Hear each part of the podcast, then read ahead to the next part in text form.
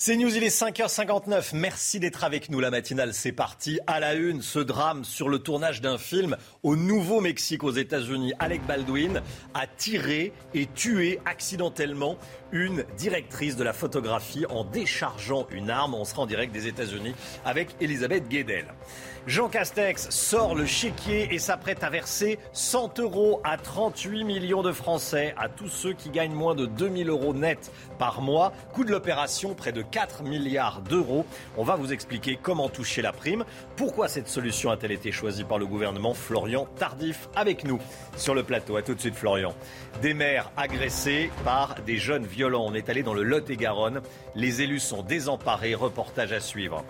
La grève à la SNCF des cheminots ont choisi ce week-end de départ en vacances de la Toussaint pour faire grève. C'est inadmissible, disent certains voyageurs. Vous allez l'entendre. Et puis le grand rush, justement, pour les vacances de la Toussaint. Les réservations connaissent un bond de 20% cette année par rapport à avant la pandémie. Les destinations campagne connaissent un grand succès. Vous allez voir. Mais tout d'abord, cette histoire incroyable, c'est une information de la nuit. Ça s'est passé aux États-Unis. L'acteur Alec Baldwin a tiré et tué accidentellement une directrice de la photographie sur le tournage d'un film au Nouveau-Mexique. Elisabeth Guedel en direct des États-Unis. Eh, avez-vous des précisions? Qu'est-ce qu'on sait sur ce qui s'est passé? Écoutez, ce qu'on sait, c'est qu'Alec Baldwin était effectivement en plein tournage d'un western au Nouveau-Mexique. Il était sur le plateau et pour une scène du film, il devait tenir une arme et ouvrir le feu avec une arme évidemment euh, censée être déchargée et seulement munie euh, de cartouches à blanc. Sauf qu'il y avait quelque chose, alors on ne sait pas si c'était des balles ou en tout cas des projectiles, et qu'il a blessé grièvement euh, deux personnes de l'équipe. Euh, la directrice de la photographie qui a été transportée euh, très vite à l'houpital par hélicoptère, mais elle est morte sur place à l'hôpital. Hein. Elle est décédée, cette directrice de la photographie, et puis il a blessé le réalisateur Joël Souza, qui lui a été transporté en ambulance et il est placé en soins intensifs. C'est évidemment le choc total pour l'équipe. Personne ne comprend ce qui s'est passé. Une enquête est ouverte et ça rappelle pour les Américains une autre affaire. Il y a 28 ans, le fils de Bruce Lee, vous savez, la star des arts martiaux, est mort sur un tournage, lui aussi, euh, par, euh, blessé par, euh, mortellement par une balle, par une arme qui avait été mal nettoyée. Il y avait eu un morceau de munition qui avait été coincé dans le canon de l'arme. Alors on verra là si l'enquête, ça se précise dans le même sens. En tout cas, évidemment, personne n'a été arrêté pour le moment, mais Alec Baldwin est entendu par les policiers. Merci beaucoup, Elisabeth Guedel, en direct des États-Unis pour cette information tombée euh, il y a quelques heures maintenant. Allez, on en vient à cette prime inflation. La prime inflation annoncée par le Premier ministre hier soir chez nos confrères de TF1. Si vous gagnez moins de 2000 euros net par mois, le gouvernement va vous faire un chèque, un chèque de 100 euros pour lutter contre la hausse des prix du carburant, mais pas uniquement toutes les hausses de prix. C'est une prime inflation. Jean Castex parle d'une indemnité inflation. Comment ça va fonctionner Tout d'abord avec Yann Effelé. Regardez. Le pouvoir d'achat des Français attaqué par la hausse des prix de l'énergie.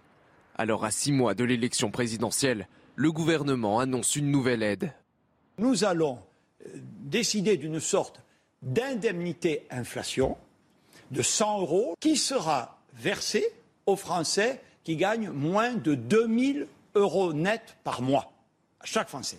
Qui? Les gens qui travaillent, les, salariés, les indépendants, les artisans. L'aide concerne 38 millions de Français, qu'ils possèdent une voiture ou non. Elle sera défiscalisée et versée en une seule fois à partir de fin décembre. Salariés, retraités, indépendants, apprentis et même certains étudiants sont concernés sans qu'aucune démarche ne soit à effectuer. Mais est-ce suffisant pour compenser la hausse des prix?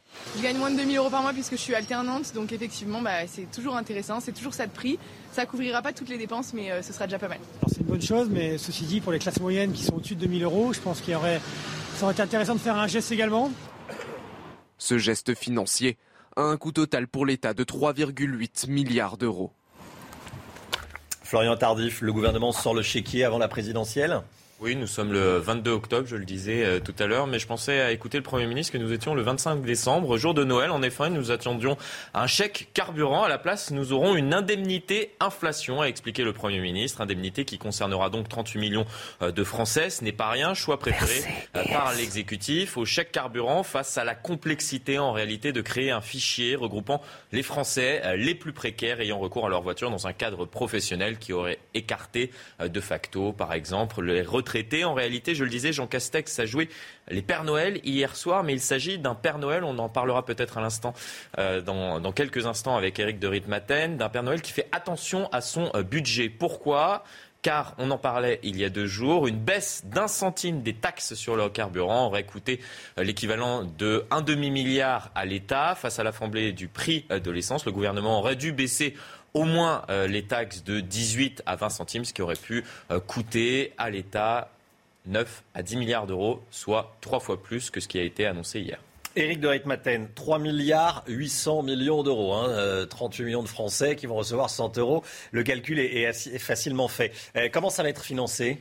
Bah écoutez, c'est, ça, s'ajoute tout simplement déjà aux dépenses engagées ou prévues avec le chèque énergie, rappelez-vous, 600 millions d'euros de plus, mhm. hein, les fameux 100 euros, parce qu'il y a quand même 100 euros qui, ont été, euh, qui vont être donnés aux Français éligibles à cette aide, ça fait 600 millions. Et puis ensuite, euh, il y a quand même entre 5 et 6 milliards, parce que le gouvernement veut agir sur la hausse du prix de l'électricité, sur la hausse du prix du gaz. Là, vous savez, euh, c'est bloqué pendant un temps et il y a aussi une action sur les taxes. Donc, si je comprends bien, vous êtes déjà à, à 6 milliards plus 3 milliards 8. Euh, vous faites le calcul, c'est considérable. Tout ça va être ajouté au budget 2022 parce que bien sûr c'est euh, en devenir. Vous avez un déficit qui euh, est à 200 milliards aujourd'hui en France. Enfin, ça donne vraiment l'impression que le gouvernement fait des chèques comme ça gratuitement sans se rendre compte de cette bombe à retardement que représente donc l'endettement de la France. Là vraiment, il y a un vrai souci sur l'accumulation de ces dons sans vraiment compter. Est-ce que vous estimez que c'est la bonne solution Je sais que chez vous, euh, vous êtes intéressé, c'est l'information évidemment à la une, cette prime inflation, 100 euros pour tous les Français qui touchent euh, moins de 2000 euros net par mois. On va beaucoup en parler tout au long de la, de la matinale. Dans l'actualité, il y a également le désarroi des maires ruraux qui font face à des jeunes de plus en plus violents. En 2020, les agressions sur les élus ont augmenté, écoutez bien, de 200%, hein, Barbara. Exemple d'une agression à Clérac dans le Lot-et-Garonne où le maire a été frappé par un jeune de moins de 16 ans. Il dénonce une montée de la violence et ce sentiment d'impunité chez les petits délinquants. Reportage signé Jérôme Rampenou. Dans cette petite ville du Lot-et-Garonne, le maire s'est fait agresser récemment. Ici, le calme a l'air de régner. Pourtant, les habitants sont confrontés au même problème que dans les grandes villes. Il y a une surveillance accrue au niveau de Villeneuve, Marmande, Agen, et donc ça s'exporte vers les petits villages après. En 2021, l'insécurité, elle est partout, malgré les moyens mis à disposition. Peut-être que les parents ils devraient serrer un peu le boulot. Ici, la situation s'est dégradée depuis deux ans. Dans la commune, il n'y a pas de police municipale ni de gendarmerie.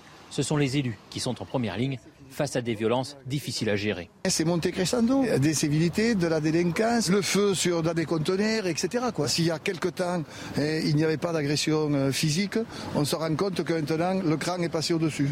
Les élus se sentent désarmés face à des jeunes qui les provoquent régulièrement. Ce genre de, de, hein, personnages se, euh, pensent être au-dessus des lois parce qu'ils nous le disent. J'ai moins de 16 ans, vous pouvez rien faire. Hein. et donc c'est là le, hein, cette, cette, problématique d'impunité qui règne sur, euh, quand on a affaire à, ce type de personnages. En France, en 2020, les agressions sur les élus ont augmenté de 200%. À Kérac, 14 caméras de surveillance sont en cours d'installation pour essayer de réduire ce phénomène qui touche aussi les petites communes. Voilà les zones rurales qui ne sont pas épargnées par la délinquance. Euh, vous savez de quoi on vous parle si vous habitez euh, à la campagne. Euh, à la question, pensez-vous que le phénomène du grand remplacement va se produire en France? 6 Français sur 10 répondent oui. C'est le résultat d'un sondage Harris Interactive pour Challenge. Dans le détail, on s'aperçoit même que 44% des sympathisants de gauche répondent également oui. Tous les chiffres avec Chana Lousteau. Regardez. C'est un thème qui revient régulièrement au cœur du débat politique. Selon le dernier sondage de Harris Interactive pour Challenge, 61% des Français interrogés pensent qu'un grand remplacement pourrait se produire en France. Un chiffre qui évolue selon les sensibilités politiques des sondés, avec notamment 92% des sympathisants Rassemblement national et 77% des républicains qui pensent qu'un grand remplacement est possible en France. À gauche, ça baisse, mais tout de même 44% des insoumis et des socialistes croient en cette théorie. Créée à l'origine par l'écrivain Renaud Camus, cette thèse selon laquelle les populations européennes, blanches et chrétiennes, seraient menacées d'extinction à cause de l'immigration, divise également les Parisiens. On le voit, on voit, comment ça arrive. Les, populations occidentales deviennent de plus en plus euh, réduites, limitées à cause de ça. Ça, c'est vrai. On est dans une société qui est enclin avec la mondialisation. La mondialisation, du fait de la mondialisation, on va y avoir euh, de plus en plus d'origines diverses. Moi, je pense que c'est une richesse culturelle pour la France. Un autre chiffre sort de ce sondage. Deux tiers des Français sondés, soit 67%, sont inquiets par l'idée d'un grand remplacement. Et à 7h50, on sera avec Pierre-Henri de Menton, qui est le directeur de la rédaction de, Challenge. Et puis, ça sera l'objet de votre euh, édito, Florian, à 6h50. Rémi Daillet, euh, figure des milieux complotistes, soupçonné d'avoir organisé l'enlèvement euh, au printemps de la petite Mia. Lui et sa secrétaire ont été placés en, garde à vue. Hein. Mardi, oui, effectivement, pour une autre affaire. Il s'agit de projets de coup d'État et d'autres actions violentes, notamment un attentat contre une loge maçonnique dans l'est de la France dans l'affaire du chantage à la sextape. Karim Benzema sera-t-il condamné? Le verdict est attendu dans la journée. Hein. Oui, hier, dix un jugement plus précisément. Un jugement. Hier, 10 mois de prison avec sursis et 75 000 euros d'amende ont été requis contre l'attaquant du Real Madrid. Les procureurs ont fait le parallèle avec le devoir d'exemplarité des hommes politiques. On ne peut pas le juger comme n'importe qui, ont-ils dit. Des propos, vous allez l'entendre, qui ont fait bondir l'avocat de Karim Benzema. C'est le, nouveau, euh, le nouveau principe d'une justice à rebours qui veut que quand on est connu, on ne soit pas jugé pareil. Et euh, c'est le cas depuis le début de ce dossier.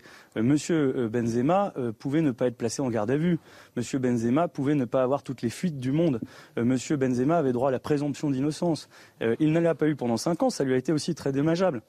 Je ne veux pas en faire la victime de ce dossier, c'est pas lui la victime de ce dossier. Mais quand même, on peut se dire qu'entendre dire qu'aujourd'hui, parce qu'on est connu, parce qu'on a des responsabilités, on doit être jugé différemment, c'est assez choquant. Ça démarre mal pour les vacances de la Toussaint à cause de certains cheminots qui ont décidé de se mettre en grève. Ça concerne l'axe TGV Atlantique. Un TGV sur 10 ne circulera pas Aujourd'hui, on va dire que c'est gérable aujourd'hui. Demain, 1 sur 3, c'est un petit peu plus euh, pour euh, le week-end, premier grand week-end de départ en vacances. Quelles sont vos réactions? Écoutez, on vous a posé la question. Dimanche, euh, je reviens sur Paris et pour le boulot, lundi matin, ça va être compliqué un peu. Il va falloir être patient, malheureusement, et j'ai pas d'autre alternative, donc j'espère que ce ne sera pas mon train qui sera annulé, retardé ou décalé. C'est assez bien résumé en réalité. Si son train roule, bon, c'est pas, c'est pas, c'est pas très grave. Hein.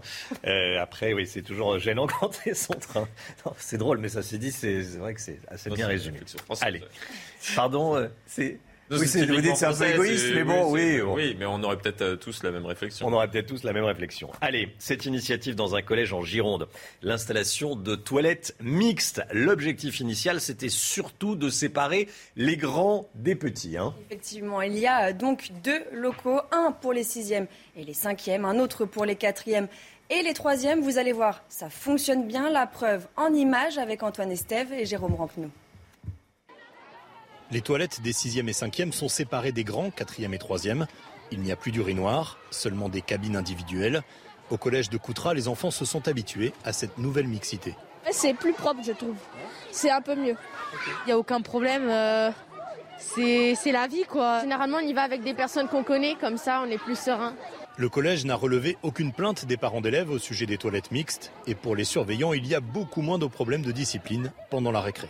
On ne ressent pas cette différence en fait filles-garçons. Au contraire, les filles avant stagnaient dans les toilettes, les garçons stagnaient dans les toilettes. Et là, eh on retrouve plus ce sentiment-là, donc euh, c'est fluide. La mesure a été prise pour des raisons d'hygiène et pour éviter les bousculades entre grands et petits.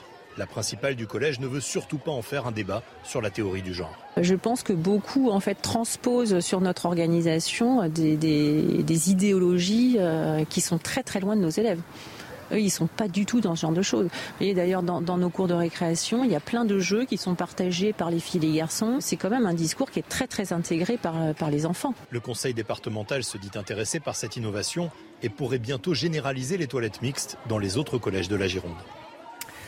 La reine Elisabeth II a passé la nuit de mercredi à jeudi à l'hôpital. A priori, rien de grave. En tout cas, c'est ce que dit Buckingham Palace. On l'a appris dans la nuit. À 95 ans, eh, la reine a dû subir des examens préliminaires. Elle est rentrée au château de Windsor jeudi à l'heure du déjeuner, Barbara. hein. Oui, les médecins lui recommandent de se reposer pendant quelques jours. Le palais ajoute que la reine garde un bon moral. Elisabeth II fêtera l'année prochaine ses 70 ans de règne. Allez, c'est ce soir que débutent les vacances de la Toussaint. On sent que on a envie de partir. En tout cas, les Français ont envie de, de prendre l'air, de s'aérer un petit peu. Et, et ils ont bien raison, tous ceux qui vont faire ça. Les réservations touristiques ont bondi de 20% cette année par rapport à 2019, soit euh, par rapport à la période juste avant la, la pandémie. hein. Oui, hein, des Français qui ont besoin de se mettre au vert puisqu'ils sont de plus en plus nombreux à choisir la campagne comme destination. La preuve avec ce reportage à Malmort dans les Bouches-du-Rhône signé Stéphanie Rouquier. Entre le massif des Alpilles et le Luberon, le village de Malmort, avec ses 5800 habitants et ses milliers de touristes. À 5 km du centre historique, le hameau de Pont-Royal propose près de 1000 logements à la location. On est à 60% du, du remplissage actuellement et c'est pas fini, c'est en train de monter en puissance. Et puis la météo est avec nous, donc les gens réservent beaucoup en dernière minute. Ça va finir complet?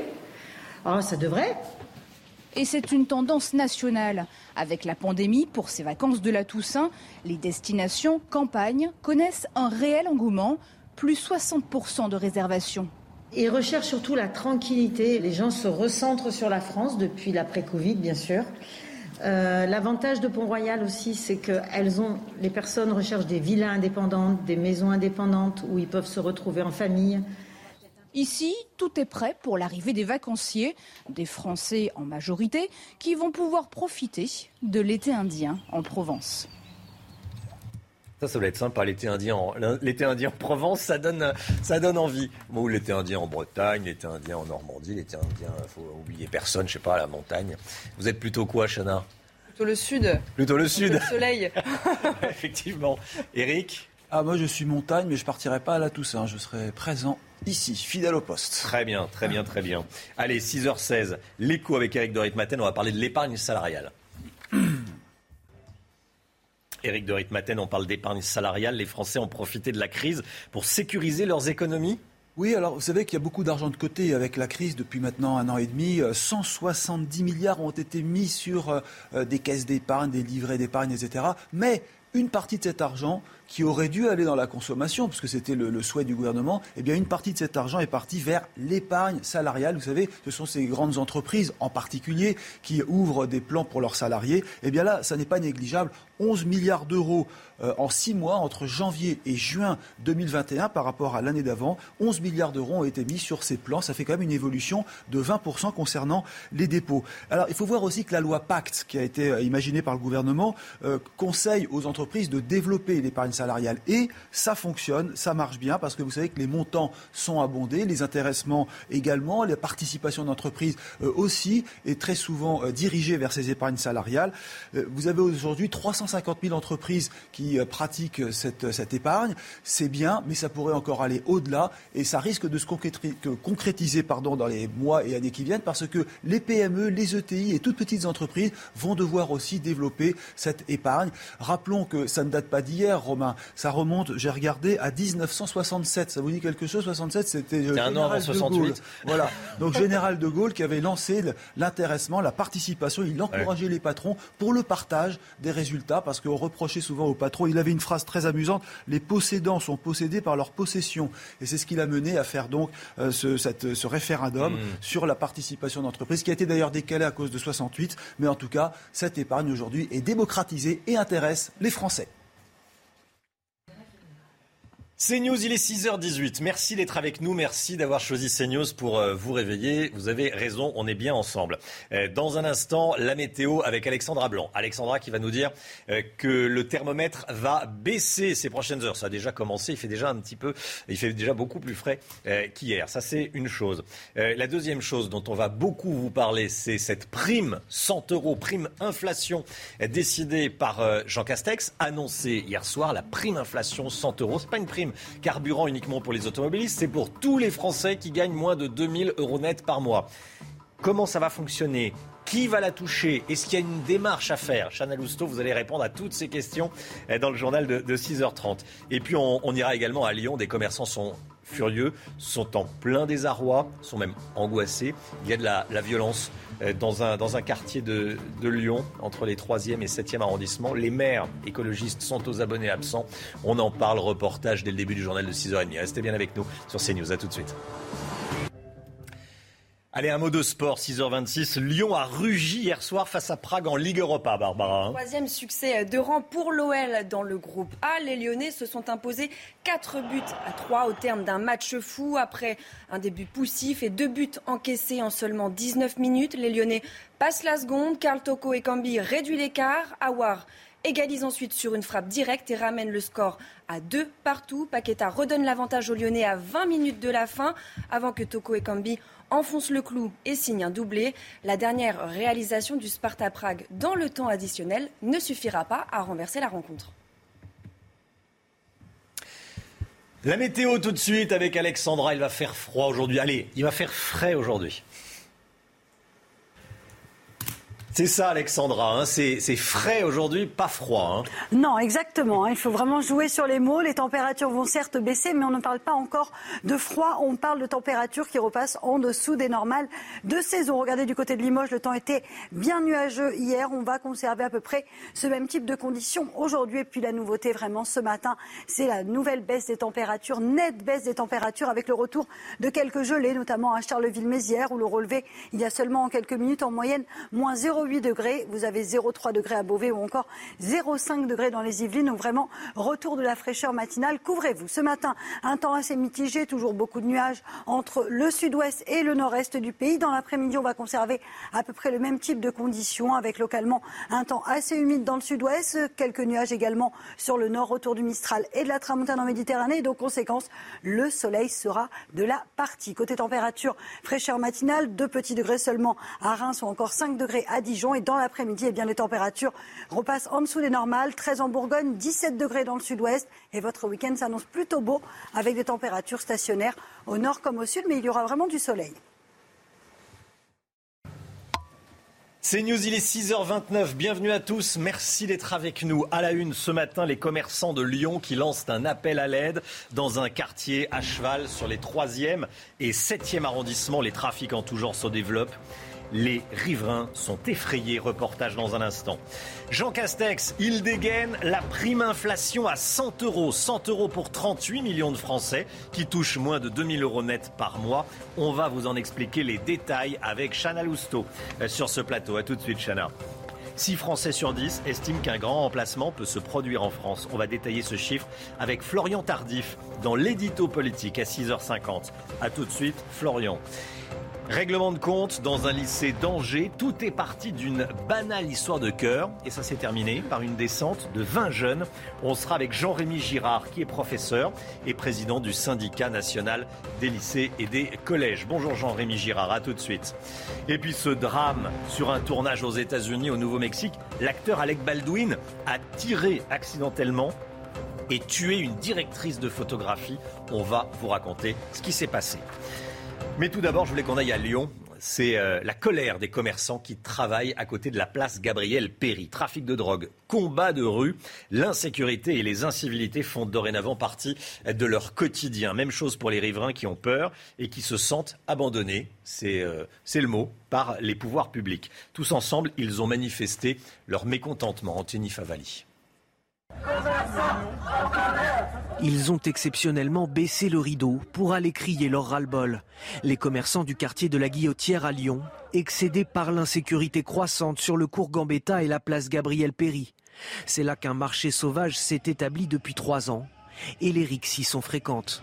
Un marché sauvage qui engendre beaucoup de trafic autour, donc trafiquants bah, de, de, cigarettes, trafiquants de stupéfiants, c'est-à-dire qu'on est envahi en fait devant nos commerces en fait de vendeurs à la sauvette qu'on est obligé de dégager de nos vitrines. Euh, voilà, on peut pas travailler, si vous voulez, en toute, euh, en toute sécurité.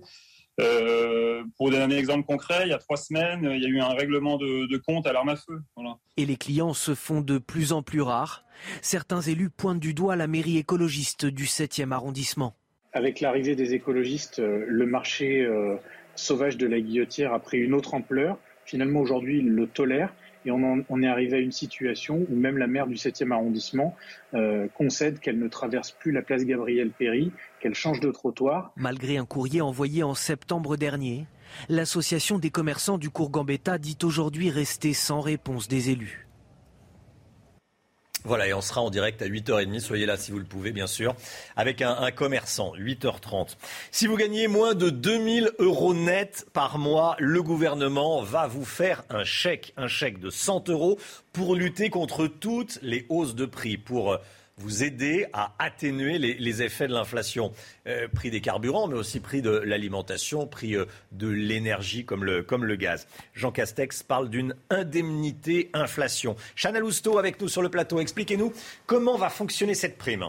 Eh bien déjà, ce dispositif s'adresse à tous les Français, que vous soyez salariés, indépendants, au chômage ou encore à la retraite. Seule condition, gagner moins de 2000 euros net par mois. Le Premier ministre a précisé qu'il ne s'agissait pas des revenus par foyer, mais bel et bien des revenus par personne. Alors en clair, si un couple gagne chacun 1500 euros net par mois, eh bien ils toucheront tous les deux les 100 euros. Alors cet argent sera défiscalisé et versé en une seule fois. Et la bonne nouvelle, c'est que pour la toucher, eh bien, vous n'aurez besoin de rien faire. Les Français éligibles recevront directement l'aide via l'organisme qui leur verse de l'argent. Pour les salariés, ça passera donc par les entreprises. Et pour les indépendants, eh bien, ce sera l'URSSAF. Alors la grande question, c'est quand est-ce que les Français pourront toucher cette aide? Eh bien, ça sera dès le mois de décembre pour la plupart des Français concernés. Et pour les fonctionnaires, il faudra patienter jusqu'au mois de janvier prochain. Chana Lousteau, merci beaucoup Chana. Ça va coûter au total 3 milliards 800 millions d'euros. 3 milliards 800 millions d'euros le, le, cadeau.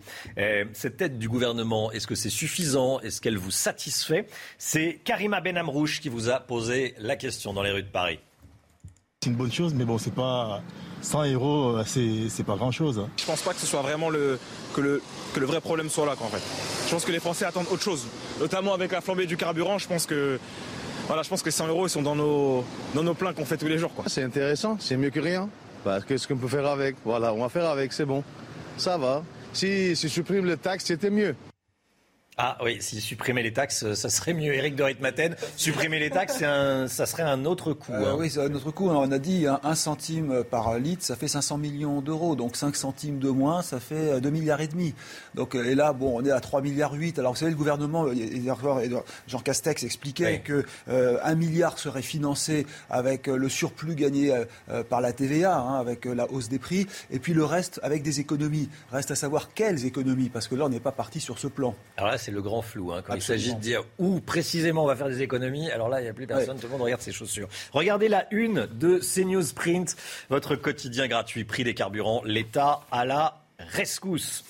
Les résultats de ce nouveau sondage Opinionway pour euh, CNews, Présitrac, Les Échos et Radio Classique, les intentions de vote restent à peu près stables. On apprend que euh, peu importe le candidat de la droite, Éric Zemmour est devant à chaque fois, hein, devant le candidat LR. Hein. Oui, hein, regardez, dans l'hypothèse que Xavier Bertrand représente les Républicains à la présidentielle, il est un point derrière le polémiste. Dans l'hypothèse que ce soit Valérie Pécresse, le score de la droite baisse encore et s'établit à 8%, la droite qui serait alors même derrière Jean-Luc Mélenchon, si l'on en croit ce sondage. Alors que nous sommes à moins de six mois de l'élection, on apprend également que près d'un Français sur deux ne porte aucun intérêt à la campagne présidentielle. Florian Tardif.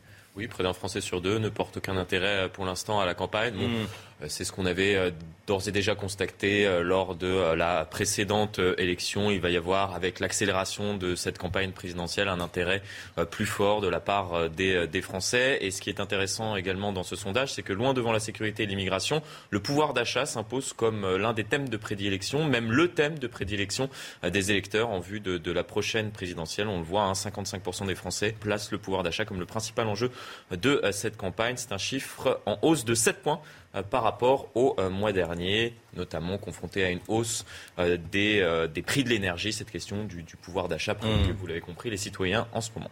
À Angers, un règlement de compte entre lycéens aurait pu très mal finir. Ça s'est passé mercredi soir pour une banale histoire de cœur.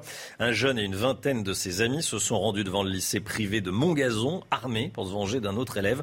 L'un d'eux avait même un couteau de boucher. Il y avait également des euh, tasers, vous savez, les armes à impulsion électrique. On va être dans un instant avec un prof en direct, mais tout d'abord les faits.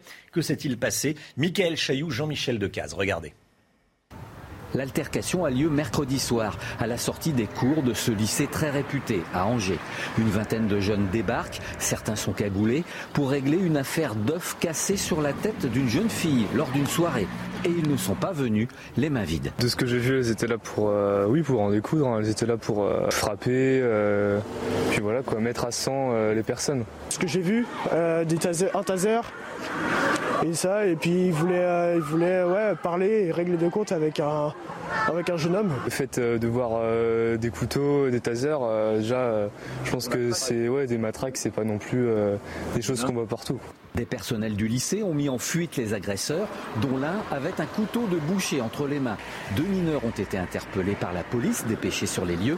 Les parents, dont les enfants fréquentent cet établissement, tombent des nues jamais entendu de problème à mon gazon, non C'est là ce que vous me dites, effectivement, c'est ça fait froid dans le dos.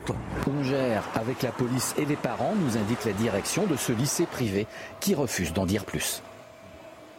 Et on est en direct avec Jean-Rémy Girard, qui est professeur de lettres et président du syndicat SNALC. Bonjour Jean-Rémy Girard. Merci d'être avec nous. C'est fou qu'une vingtaine de jeunes violents puissent rentrer comme ça dans un lycée. Comment sont sécurisés les lycées aujourd'hui? Alors, les lycées sont sécurisés par la région, donc euh, c'est une compétence régionale. Ça veut dire que euh, bah, d'une région à l'autre et d'un lycée à l'autre, euh, c'est la région qui s'organise. Alors, c'est discuté évidemment dans les conseils d'administration des lycées, mais assez généralement, hein, on a des grilles, euh, un système avec un agent d'accueil pour euh, empêcher les gens euh, d'entrer n'importe comment, notamment depuis que on a on a Vigipirate, hein, bien entendu. donc les lycées sont généralement les établissements, je dirais, les mieux sécurisés hein, de l'ensemble du, du système scolaire, hein, souvent beaucoup mieux par exemple que les écoles primaires frappe aussi, c'est le décalage entre euh, l'origine de cette descente dérisoire, hein. une histoire de cœur, mais comme il y en a des, milliers, des millions, euh, un œuf écrasé sur la tête, c'est rien du tout, et une descente armée à 20. Euh, qu'est-ce que ça dit de l'état d'esprit de certains lycéens? Alors, ça dit que euh, quand on est jeune, euh, on peut euh, vraiment faire des trucs stupides. Et que les choses qui ont beaucoup beaucoup d'importance pour les adolescents, effectivement, nous adultes, parfois on regarde ça de manière assez assez surprise. Faut le savoir, hein, les enfin les ados sont sont souvent sujets à des émotions violentes, sont souvent sujets à des prises de décision assez irraisonnées. moi, ce que je retiens surtout, c'est euh, l'importance d'avoir euh, des encadrants adultes euh, dans l'établissement pour surveiller, pour voir ce qui se passe, pour assurer la sécurité. Et là, de ce point de vue-là, on voit bien que les, les adultes, les personnels de l'établissement ont, ont, fait leur travail, et même probablement plus que leur travail, hein, parce que mettre en fuite, de potentiels agresseurs, c'est au-delà de ce que fait un assistant d'éducation, un surveillant ou un agent d'accueil. Jean-Rémy Girard, merci beaucoup d'avoir été en direct avec nous. Très bonne journée à vous. Ça démarre mal pour les vacances de la Toussaint à cause de certains cheminots qui ont décidé de faire grève. Ça concerne l'axe TGV Atlantique, hein, Barbara TGV sur 10 ne circulera pas. Aujourd'hui, c'est gérable 1 sur 3 samedi et dimanche. C'est un peu plus pour ce grand week-end de départ en vacances. Kinson et Alice Delage ont recueilli les impressions des Français. C'est une mauvaise nouvelle pour des milliers de voyageurs qui vont en direction de l'ouest de la France. À partir de midi, un TGV Atlantique sur 10 est supprimé. Le premier week-end des vacances de la Toussaint sera pire, avec un TGV Atlantique sur 3 annulés. Pour la SNCF, cela représente plus de 30% d'annulation. Elle assure que les voyageurs pourront se faire rembourser ou échanger leurs billets pour une autre date, et ce sans frais. Mais pour certains, c'est le début de la galère. Dimanche, euh, je reviens sur Paris euh, et pour le boulot, euh, lundi matin, ça va être compliqué un peu. Il va falloir être patient, malheureusement, et j'ai pas d'autre alternative, donc j'espère que ce ne sera pas mon train qui sera annulé, retardé ou décalé. Les trois syndicats à l'origine de ce mouvement de grève réclament de meilleures conditions salariales, de meilleures conditions de travail. Dans un communiqué, Sudrail réclame des recrutements pour compenser les sous-effectifs. Les négociations avec la direction n'ont pas abouti. L'appel à la grève court jusqu'à lundi midi. Voilà pour la grève. Euh, grève à la SNCF juste avant, euh, enfin pendant les grands départs en vacances de, la Toussaint. Euh, cette histoire dramatique aux États-Unis, Alec Baldwin, vous connaissez l'acteur Alec Baldwin, vous le voyez derrière moi. Eh bien, il a tiré et tué accidentellement une directrice de photographie sur le tournage de son dernier film, qui est un western, tournage au, Nouveau-Mexique. Voici les, images. Le drame s'est passé alors que l'acteur déchargeait l'arme à feu utilisée pour euh, ce film, Rust. Euh, Alec Baldwin a aussi blessé Joël Souza, le réalisateur, qui est placé en soins intensifs. Alec Baldwin, auteur d'un tir mortel et j'ajoute euh, accidentel, Barbara. Oui, hein, on, se pose et on voit les et on voit les victimes. On voit les victimes. Ce qui a bien pu se passer. La reine Elisabeth II a passé la nuit de mercredi à jeudi à l'hôpital, mais a priori rien de grave. À 95 ans, la souveraine a dû subir des examens préliminaires. Marie Billon, correspondante de CNews à Londres. Bonjour Marie. La reine est, bien entrée chez elle. Hein. Oui, c'était une hospitalisation de courte durée dont on ignore hein, les euh, causes exactes. Le palais n'a révélé cette information que parce qu'un tabloïd allait euh, la euh, publier.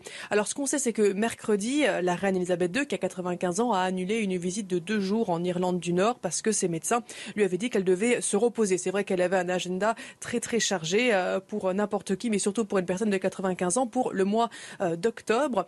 Le palais disait que la reine n'était pas souffrante, mais en même temps, elle était dans un hôpital du centre de Londres pour subir donc des examens préliminaires. C'est ce qu'a dit le palais. Elle aurait ensuite passé la nuit à l'hôpital et serait rentrée au château de Windsor dès hier jeudi midi. Et elle aurait aussi recommencé tout doucement le travail dès hier. Le palais ne devrait pas donner beaucoup plus d'informations que ça parce qu'il estime que la santé de la reine, tant qu'elle n'est pas gravement compromise, reste du domaine du privé.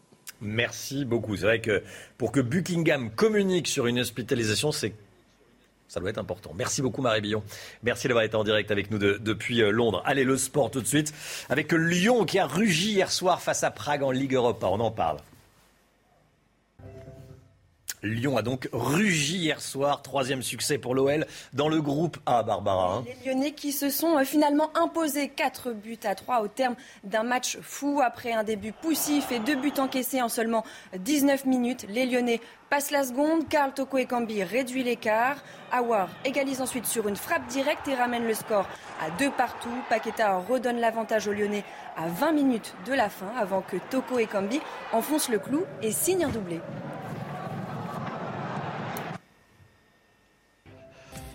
7h moins le quart, 6h45. Beaucoup d'excitation sur le plateau pour le dernier clip, dernier single d'Angèle. Chanel Housteau, vous êtes fan, hein Ouais, retour attendu.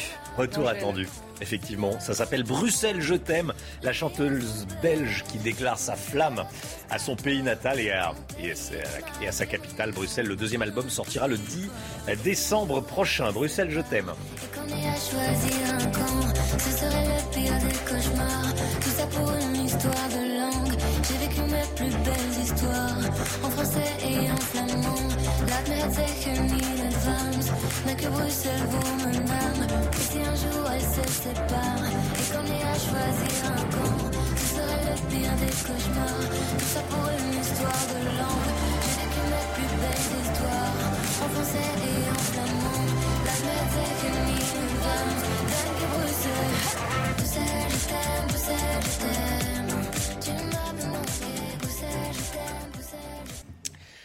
C'est News 6h46. Bon réveil à tous et merci d'être avec nous dans un instant. La politique avec un sondage choc dont on parle ce matin, sondage Harris Interactive pour le magazine Challenge qui euh, sort aujourd'hui en cette fin de semaine la possibilité d'un grand remplacement. Plus de 60% des Français croient à cette thèse. C'est ce que nous dira Florian Tardif dans un instant. Et puis évidemment, dès le début du journal de 7h, on reviendra sur cette prime, prime à 100 euros pour euh, aider les Français qui gagnent moins de 2000 euros net par mois, c'est important de le préciser, à, euh, à affronter les effets de l'inflation. Inflation des prix euh, du carburant, mais pas uniquement. Inflation tout court, euh, des prix de l'alimentation euh, également. C'est ce qu'a annoncé le Premier ministre. D'où vient l'argent? Ça va coûter 3 milliards 800 millions. Est-ce que c'est la bonne solution? On en parle également. On va vous dire comment la toucher aussi. Restez bien avec nous sur CNews. À tout de suite. C'est News, il est 6h53, la politique, Florian Tardif. On revient avec vous ce matin sur les résultats d'une enquête Harris Interactive pour le magazine Challenge concernant le grand remplacement. Thème qui revient régulièrement au cœur du débat. Selon cette enquête, 67% des Français sont inquiets à l'idée qu'un tel phénomène se produise, Florian? Oui, Éric Zemmour a médiatisé ces dernières semaines la théorie du grand remplacement présentée comme étant le risque, je cite, que les populations européennes, blanches et chrétiennes, soient menacées d'extinction suite à l'immigration musulmane provenant du Maghreb et d'Afrique noire. Fin de citation. Avant de revenir sur les résultats euh, du sondage Harris Interactive, arrêtons-nous un instant sur cette théorie Romain du grand remplacement, théorie qui court depuis un siècle et a été popularisée il y a une dizaine d'années par l'écrivain d'extrême droite Renaud Camus. Concrètement, selon lui, il est impossible que le peuple euh, français cohabite avec des peuples dits halogènes, non européens, euh, sans euh, perdre son identité. Dans son enquête hebdomadaire, Harris Interactive a décidé donc d'explorer la réaction des Français à cette notion de grand remplacement. Cette enquête, précise l'Institut, n'avait pas pour but de déterminer la réalité euh, de ce phénomène, mais la réaction des Français à cet intitulé utilisé dans le débat public actuellement, mmh. notamment par Éric Zemmour. Ainsi, les résultats montrent que deux tiers des Français sont actuellement inquiets quant à la possibilité que ce phénomène se produise en France. Alors, les deux tiers des Français sont inquiets, Florian, mais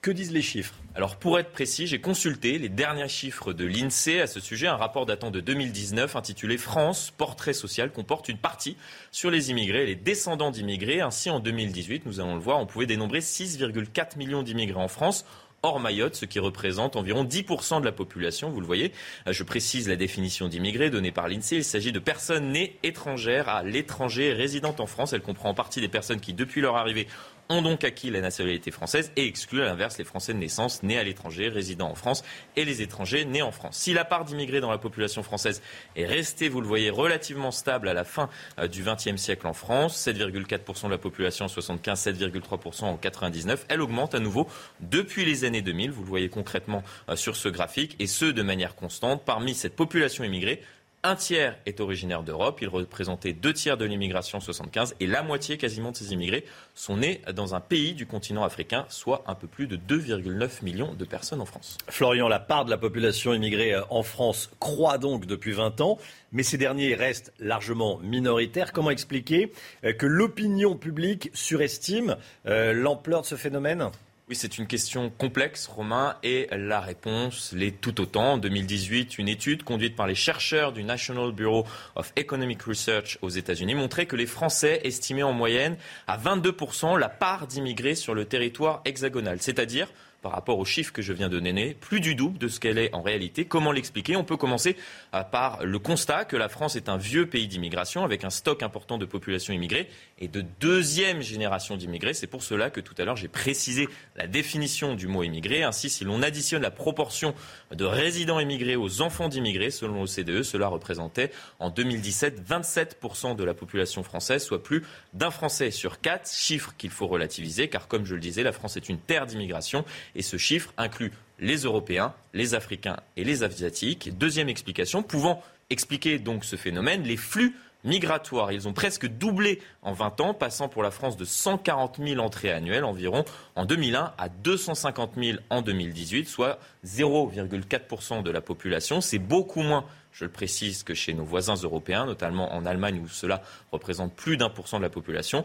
Et troisième et dernière explication, la répartition des immigrés sur le territoire national. Et c'est peut-être l'explication la plus intéressante. Jean-Christophe Dumont, qui dirige la division des migrations internationales à l'OCDE, estime ainsi dans les colonnes de Challenge que ce qui pose problème en France, ce n'est pas le nombre total d'immigrés qui est inférieur à celui de nos voisins, mais leur attribution sur le territoire national, regrouper des gens qui ont des problèmes, peut parfois générer des externalités négatives. Florian Tardif. Merci beaucoup Florian. 6h57, restez bien avec nous. 8h15, la ministre de l'Emploi, du Travail, de l'Insertion, Elisabeth Borne, sera interrogée par Laurence Ferrari. 8h15. Tout de suite, le temps. Il fait frais ce matin. Alexandra, vous nous emmenez dans les Alpes du Sud. Eh oui, dans quelques semaines, ouverture des stations de ski. Regardez, eh bien la neige n'est pas encore présente avec des conditions météo assez calmes en montagne. Depuis quelques jours, la douceur était également euh, bien présente. On va retrouver des températures un petit peu plus fraîches. En attendant, ça donne envie d'aller dans les Alpes du Sud du côté de Vars. Alors au programme ce matin, un temps relativement calme. Alors rien à voir avec euh, hier. Hein. On avait la tempête Aurore. Là, c'est beaucoup plus calme, plus de vent hein, sur les régions du nord, mais un temps assez brumeux au nord de la Loire et toujours une alternance de nuages, d'éclaircies et d'averses entre le sud-ouest, les régions centrales ou encore le sud de la Bourgogne. On retrouve également quelques petits flocons de neige euh, sur les Pyrénées. Puis dans l'après-midi, regardez un temps bien bien gris hein, dans le sud-ouest, entre les Pyrénées, la Gironde ou encore en allant vers le massif central. Plein soleil dans le sud avec néanmoins le maintien du Mistral et de la Tramontane. Et puis sur le nord, quelques nuages mais quelques éclaircies également. Température fraîche ce matin, voire même froide, 2 à 4 degrés sur le nord-est du pays. Et puis dans l'après-midi, on va repasser légèrement en dessous des normales de saison. 14 à Paris, 17 degrés pour le sud-ouest et 23 degrés encore. Ce week-end s'annonce beau, mais plutôt frais avec des températures à peu près stationnaires. Mais il fera beau ce week-end, au nord comme au sud. C'est News, il est 6h59. Bienvenue à tous. Merci d'être avec nous en ce vendredi 22 octobre. Jean Castex dégaine la prime inflation et sort le grand chéquier de l'État. 38 millions de Français vont toucher 100 euros. 100 euros pour ceux qui gagnent moins de 2000 euros net par mois. Est-ce que c'est la bonne solution? Tiens, on va en débattre avec vous Lydia Guirous. Bonjour Lydia. Bonjour Romain. Et avec vous Olivier D'Artigol. Bonjour Olivier. Bonjour. Et à tout de suite tous les deux. Des mères agressées par euh, des jeunes violents, ça se passe à la campagne, des maires ruraux. On est allé dans le Lot-et-Garonne. Les élus sont désemparés. Reportage à suivre. La grève à la SNCF, des cheminots ont choisi le week-end du départ en vacances de la Toussaint pour faire grève. C'est inadmissible, disent certains voyageurs. Vous allez les entendre. Et puis un drame sur le tournage d'un film aux États-Unis au Nouveau-Mexique. L'acteur Alec Baldwin a tiré et tué accidentellement euh, une directrice de la photographie en déchargeant une arme. On va vous raconter ce qui s'est passé.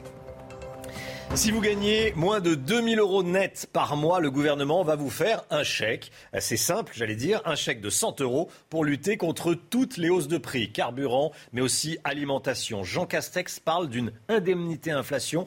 Comment ça va fonctionner? Quel argent pour qui Quand? Réponse avec Yann Effelé d'achat des Français attaqués par la hausse des prix de l'énergie. Alors à six mois de l'élection présidentielle, le gouvernement annonce une nouvelle aide. Nous allons euh, décider d'une sorte d'indemnité inflation de 100 euros qui sera versée aux Français qui gagnent moins de 2000 euros net par mois. Chaque Français. Qui? Les gens qui travaillent, les salariés, les indépendants, les artisans. L'aide concerne 38 millions de Français, qu'ils possèdent une voiture ou non. Elle sera défiscalisée et versée en une seule fois à partir de fin décembre. Salariés, retraités, indépendants, apprentis et même certains étudiants sont concernés sans qu'aucune démarche ne soit à effectuer. Mais est-ce suffisant pour compenser la hausse des prix? Je gagne moins de 2000 euros par mois puisque je suis alternante, donc effectivement bah, c'est toujours intéressant, c'est toujours ça de prix. Ça couvrira pas toutes les dépenses, mais euh, ce sera déjà pas mal. C'est une bonne chose, mais ceci dit, pour les classes moyennes qui sont au-dessus de 2000 euros, je pense qu'il aurait, ça aurait été intéressant de faire un geste également. Ce geste financier a un coût total pour l'État de 3,8 milliards d'euros. Est-ce que c'est la bonne solution? Pourquoi cette solution? On va en parler dans, un instant dans, le face-à-face. Regardez la une de CNews Print, votre quotidien gratuit. Prix des carburants, l'État à la rescousse.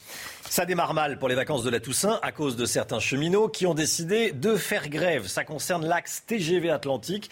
Un TGV sur 10 ne circulera pas aujourd'hui c'est gérable, on va dire. Demain samedi et après-demain dimanche, c'est un petit peu plus. Euh, seul 1 sur 3, un TGV Atlantique euh, sur 3 supprimé, donc il y aura 2 sur 3 en circulation. Ça va créer des perturbations. Comment est-ce que vous réagissez? Kinson et Alice Delage, vous en posez la question. Dimanche, euh, je reviens sur Paris et pour le boulot, lundi matin, ça va être compliqué un peu. Il va falloir être patient, malheureusement, et j'ai pas d'autre alternative, donc J'espère que ce ne sera pas mon train qui sera annulé, retardé ou décalé. Cette histoire dramatique, aux États-Unis, l'acteur Alec Baldwin a tiré et tué accidentellement une directrice de la photographie sur le tournage d'un film, d'un western au Nouveau-Mexique. Le drame s'est passé alors que l'acteur déchargeait l'arme à feu utilisée pour le tournage du film Rust. Alec Baldwin a aussi blessé Joël Souza, le réalisateur qui est placé en soins intensifs. Et puis la reine Elisabeth II a passé la nuit de mercredi à jeudi à l'hôpital. A priori, rien de grave. À 95 ans, la souveraine a dû subir des examens préliminaires. Elle est rentrée au château de Windsor jeudi à l'heure du déjeuner. Voilà, mais on a appris euh, cette nuit qu'elle avait été hospitalisée dans la nuit de mercredi à jeudi. Allez, l'information euh, à la une. La prime inflation, on va l'appeler comme ça. Euh, ça devait être un chèque carburant, finalement c'est une prime inflation. Euh, Jean Castex la dégaine, 100 euros pour 38 millions de Français. Il ne fait pas dans le détail, hein, le Premier ministre, il l'a annoncé hier soir sur, sur TF1. C'est censé permettre aux Français qui gagnent moins de 2000 euros net par mois, vous voyez toutes les... c'est ici, voilà, paf, par mois d'être protégés de l'inflation. Est-ce que c'est la bonne solution, Lydia Guéros? Crois que c'est la solution euh, du juste milieu, euh, celle Ah. qui va un peu préserver les finances de, de Vous l'État. avez pris votre carte à LREM, c'est euh, Non, je n'ai le en pas- même temps ma carte chez CNews, pas de, de carte non, mais entre la préservation des finances de, de l'État et, euh, et, et puis euh, quelque chose qui serait pas suffisant et qui ne s'adresserait pas aux, aux classes moyennes, là j'ai l'impression qu'ils ont trouvé quelque chose d'assez équilibré pour et préserver les finances de l'État parce qu'une baisse euh, des taxes va générer, comme l'a dit Bruno Le Maire, euh, beaucoup trop euh, euh, de pertes pour, euh, pour euh, de pertes euh, Ouais. en termes de, de milliards pour l'État. Et en même temps, là, ça s'adresse aux gens euh, qui travaillent euh, à moins de 2000 euros net euh, par mois. Donc c'est plutôt la classe moyenne qui va travailler, qui a besoin de sa voiture pour euh, travailler. Est-ce que ça sera suffisant, puisqu'il y a une inflation généralisée, y compris sur l'alimentation, pour calmer euh, la colère des Français? Je ne suis pas sûre. Olivier, vous êtes euh, également modéré comme ça J'écoute attentivement, mais je, tout ça pour ça. D'abord, le Premier ministre a eu une difficulté réelle à énoncer clairement ce dont il était question. C'est un petit indice, ce qui s'énonce pas clairement. euh. Et puis, euh, c'est une opération un peu à la Gérard Majax ou euh, en Garcimore. Pourquoi? Parce qu'on nous dit quand même que c'était pour faire face à l'augmentation du prix de l'essence, quand même. Quand bien même l'intitulé a changé. Enfin, on nous a dit, c'est Ah, euh, c'est euh, nous les médias, on disait, voilà. le- non, y compris l'exécutif. C'était quand même. Ouais. euh, Il y avait eu des annonces gaz, électricité. Là, c'était véritablement concernant euh, l'essence, le plein de carburant. Euh, mais donc, euh, c'est une opération, oui, avec euh, un tour de magie, puisque d'un côté, il est donné 100 euros aux revenus médians 2000, donc aux revenus qui ont moins ou 2000 euros. Mais si. Parce qu'a- ce qu'a dit Jean Castex, voilà, 2000 euros, c'est le revenu médian. Oui, Il y a autant de Français qui gagnent plus utilisent ces 100 euros pour aller faire euh, deux pleins d'essence, en fait, l'État n'aura donné que 40 euros, puisqu'il récupère 60 euros de taxes Hmm. sur ces 100 euros. Si c'est dirigé vers le prix de l'essence. C'est donc une opération euh, d'illusion, d'optique, qui ne réglera en rien, en tout cas, la question du pouvoir d'achat pour celles et ceux qui subissent Mais à un moment, il l'augmentation faut, euh, de faut toutes aussi- les factures. Il faut aussi regarder euh, l'état des finances euh, publiques et après le quoi qu'il en coûte, après euh, tant de chèques qui ont Mmh. été euh, promis et parfois distribués. euh, au, au- un- au bout d'un certain temps, euh, on devra payer. Et qui devra payer Ça sera aussi les générations Oui, euh, à mais venir. l'augmentation Donc, euh, spectaculaire du prix de l'essence fait que le gouvernement, les via les taxes, rentre des ressources fiscales dont euh, il a d'une- besoin pour pouvoir faire face à d'autres euh, dépenses, Je pense notamment qu'il y a une euh, injustice. sociales Je pense qu'il fallait baisser la TVA. Je pense qu'il fallait jouer euh, sur les taxes, sur la taxe flottante notamment. Je pense qu'il y avait un signal à donner aux grandes ça, matières. Olivier, ça, Olivier, oui, on peut baisser les taxes, on peut même les, les annuler. Euh, vous réduisez quoi comme dépenses Je, je veux simplement. Je veux, Excusez-moi, mais tout le monde veut baisser les taxes quand il est dans Je veux- l'opposition et puis je arriver veux là. bah oui, simplement dire que précisément la Vous qui question voulez était de- plus de- d'infirmières, plus Oui, mais de- je vais Oui, vous répondre. Je vais, je vais vous répondre. Je vais vous répondre. D'abord, il y a une, une vraie question de pouvoir d'achat dans ce pays. Cette mesurette n'y ré- n'y répondra pas. Première chose. Hmm. On a un vrai problème de bas salaire, de trappe à SMIC. Et si un salarié sur deux dans notre pays a moins de 2000 euros, on sait très bien que quand on sort les dépenses contraintes, le reste à vivre, c'est pas grand-chose. Euh, c'est une réalité.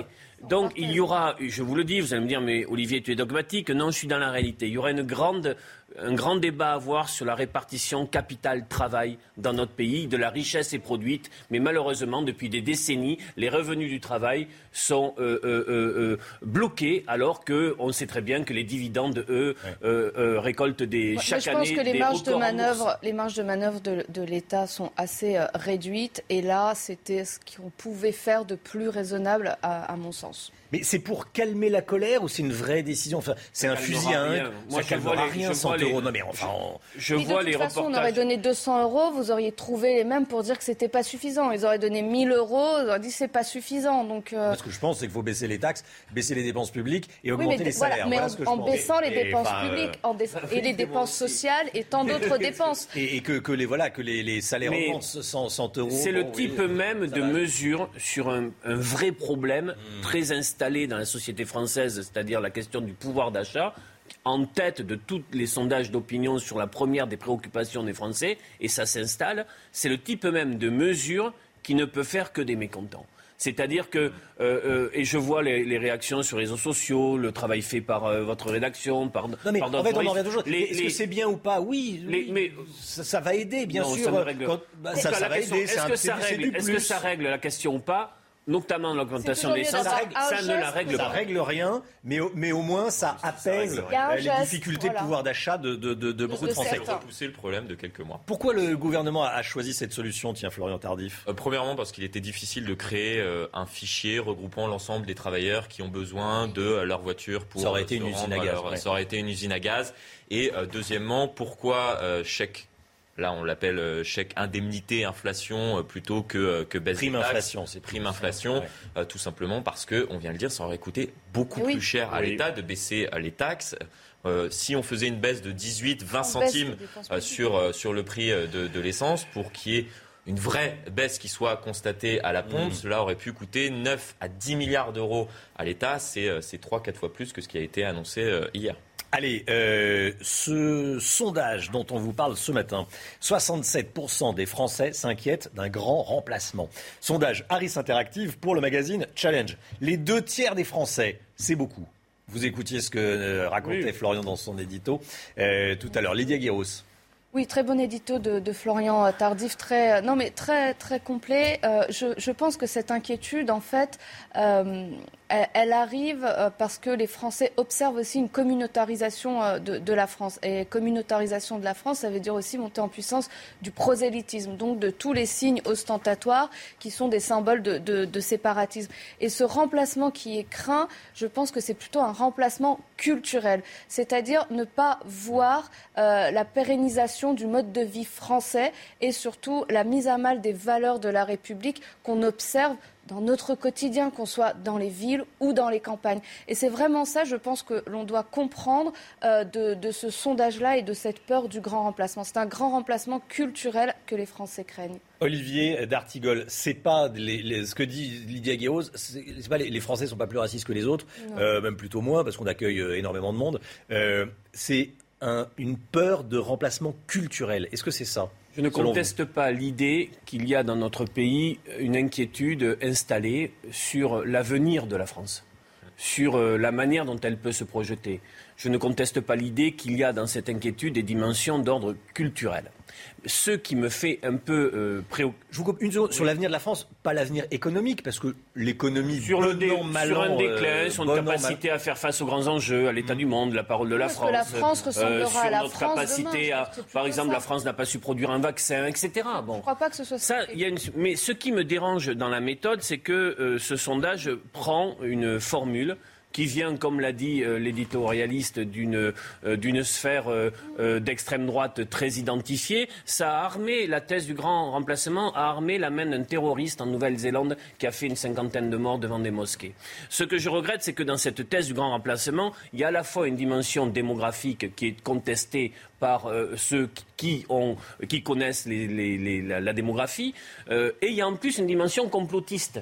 Non, mais- C'est-à-dire que ce grand remplacement... Contesté, mais en fait, c'est ce que dit Non, Lydia non, Guéros, je termine là-dessus. Il y a une dimension complotiste. C'est-à-dire que tout serait fait pour que justement les populations extra-européennes viennent remplacer les Oui, populations mais c- européennes. cette dimension-là, je, ne crois pas que je six termine mon raisonnement. Français sur Hmm. 10 la partagent. Je pense que c'est minoritaire au sein Oui, de donc je termine mon, rempla- mon, mon remplacement. Je me Ah. termine raisonnement, oui. ma démonstration sur le grand remplacement. C'est un peu une glissade qu'un terme aussi connoté politiquement puisse maintenant s'installer dans la vie politique, démocratique, médiatique et sondagière. Il faut peut-être faire attention aux termes qu'on emploie. Mais alors, du coup, vous, oui, et, mais, ça, Mais ça- on ça peut- revêt une réalité ou pas Mais on peut, ce que je veux dire pour conclure, c'est qu'on peut totalement évoquer et débattre de la question de l'inquiétude culturelle sans qui existe, vous le sans, reconnaissez oui, sans, Qui est oui, mais elle, est, vous le elle, est, reconnaissez elle, est, elle, est, elle est réelle dans le pays aujourd'hui. Sur l'avenir, il peut, aussi. sans utiliser des mots dont on sait qu'ils sont chargés de haine et de Ce complotisme. que vous nous dites, Lydia Guiroud, c'est que, en fait, les Français veulent bien accueillir des étrangers, mais des étrangers qui vivent à la française. C'est ça, le- c'est ça la, la subtilité ou pas? Mais et, oui, c'est ça. Moi, je ne crois pas que les Français, que la France soit raciste. Je ne le crois absolument pas. Je pense même plutôt le contraire, qu'il n'y a pas de... Les chiffres disent plutôt le contraire. oui, Enfin, la c'est- France c'est- l'un des pays où on, d'étrangers. peut, euh, on est accueilli et puis on peut vivre, se développer et, et les gens euh, se mélangent et vivent les uns avec les autres, ce qui n'est pas le cas de beaucoup de pays. Je pense notamment aux pays anglo-saxons. Pour avoir vécu euh, au Royaume-Uni, euh, très franchement, chacun est dans son, dans, dans- dans son coin et chacun dans, dans son quartier. Personne ne se rend compte. Je crois que le remède aussi à cette peur du remplacement euh, culturel, c'est la relance de l'assimilation. Alors vous savez que je suis attachée à cela, j'ai écrit un livre là-dessus, mais évidemment qu'avec un processus d'assimilation qui, est relancé avec euh, vraiment euh, des mesures fortes, vous allez atténuer et vous allez même en fait combattre ce séparatisme et remettre et les valeurs de la République qui vont être respectées et comprises, mais aussi le respect du mode de vie. Parce que je crois que c'est véritablement cela. Quand vous avez un développement de signes ostentatoires, quand vous voyez que les petites filles voilées sont même promues par des marques de vêtements euh, et, et tant de, de- de choses qui crispent Acte de vêtements de sport. de, mais va- marque de vêtements de sport ou marque de vêtements de jeunes femmes. Récemment, j'ai j'ai réagi.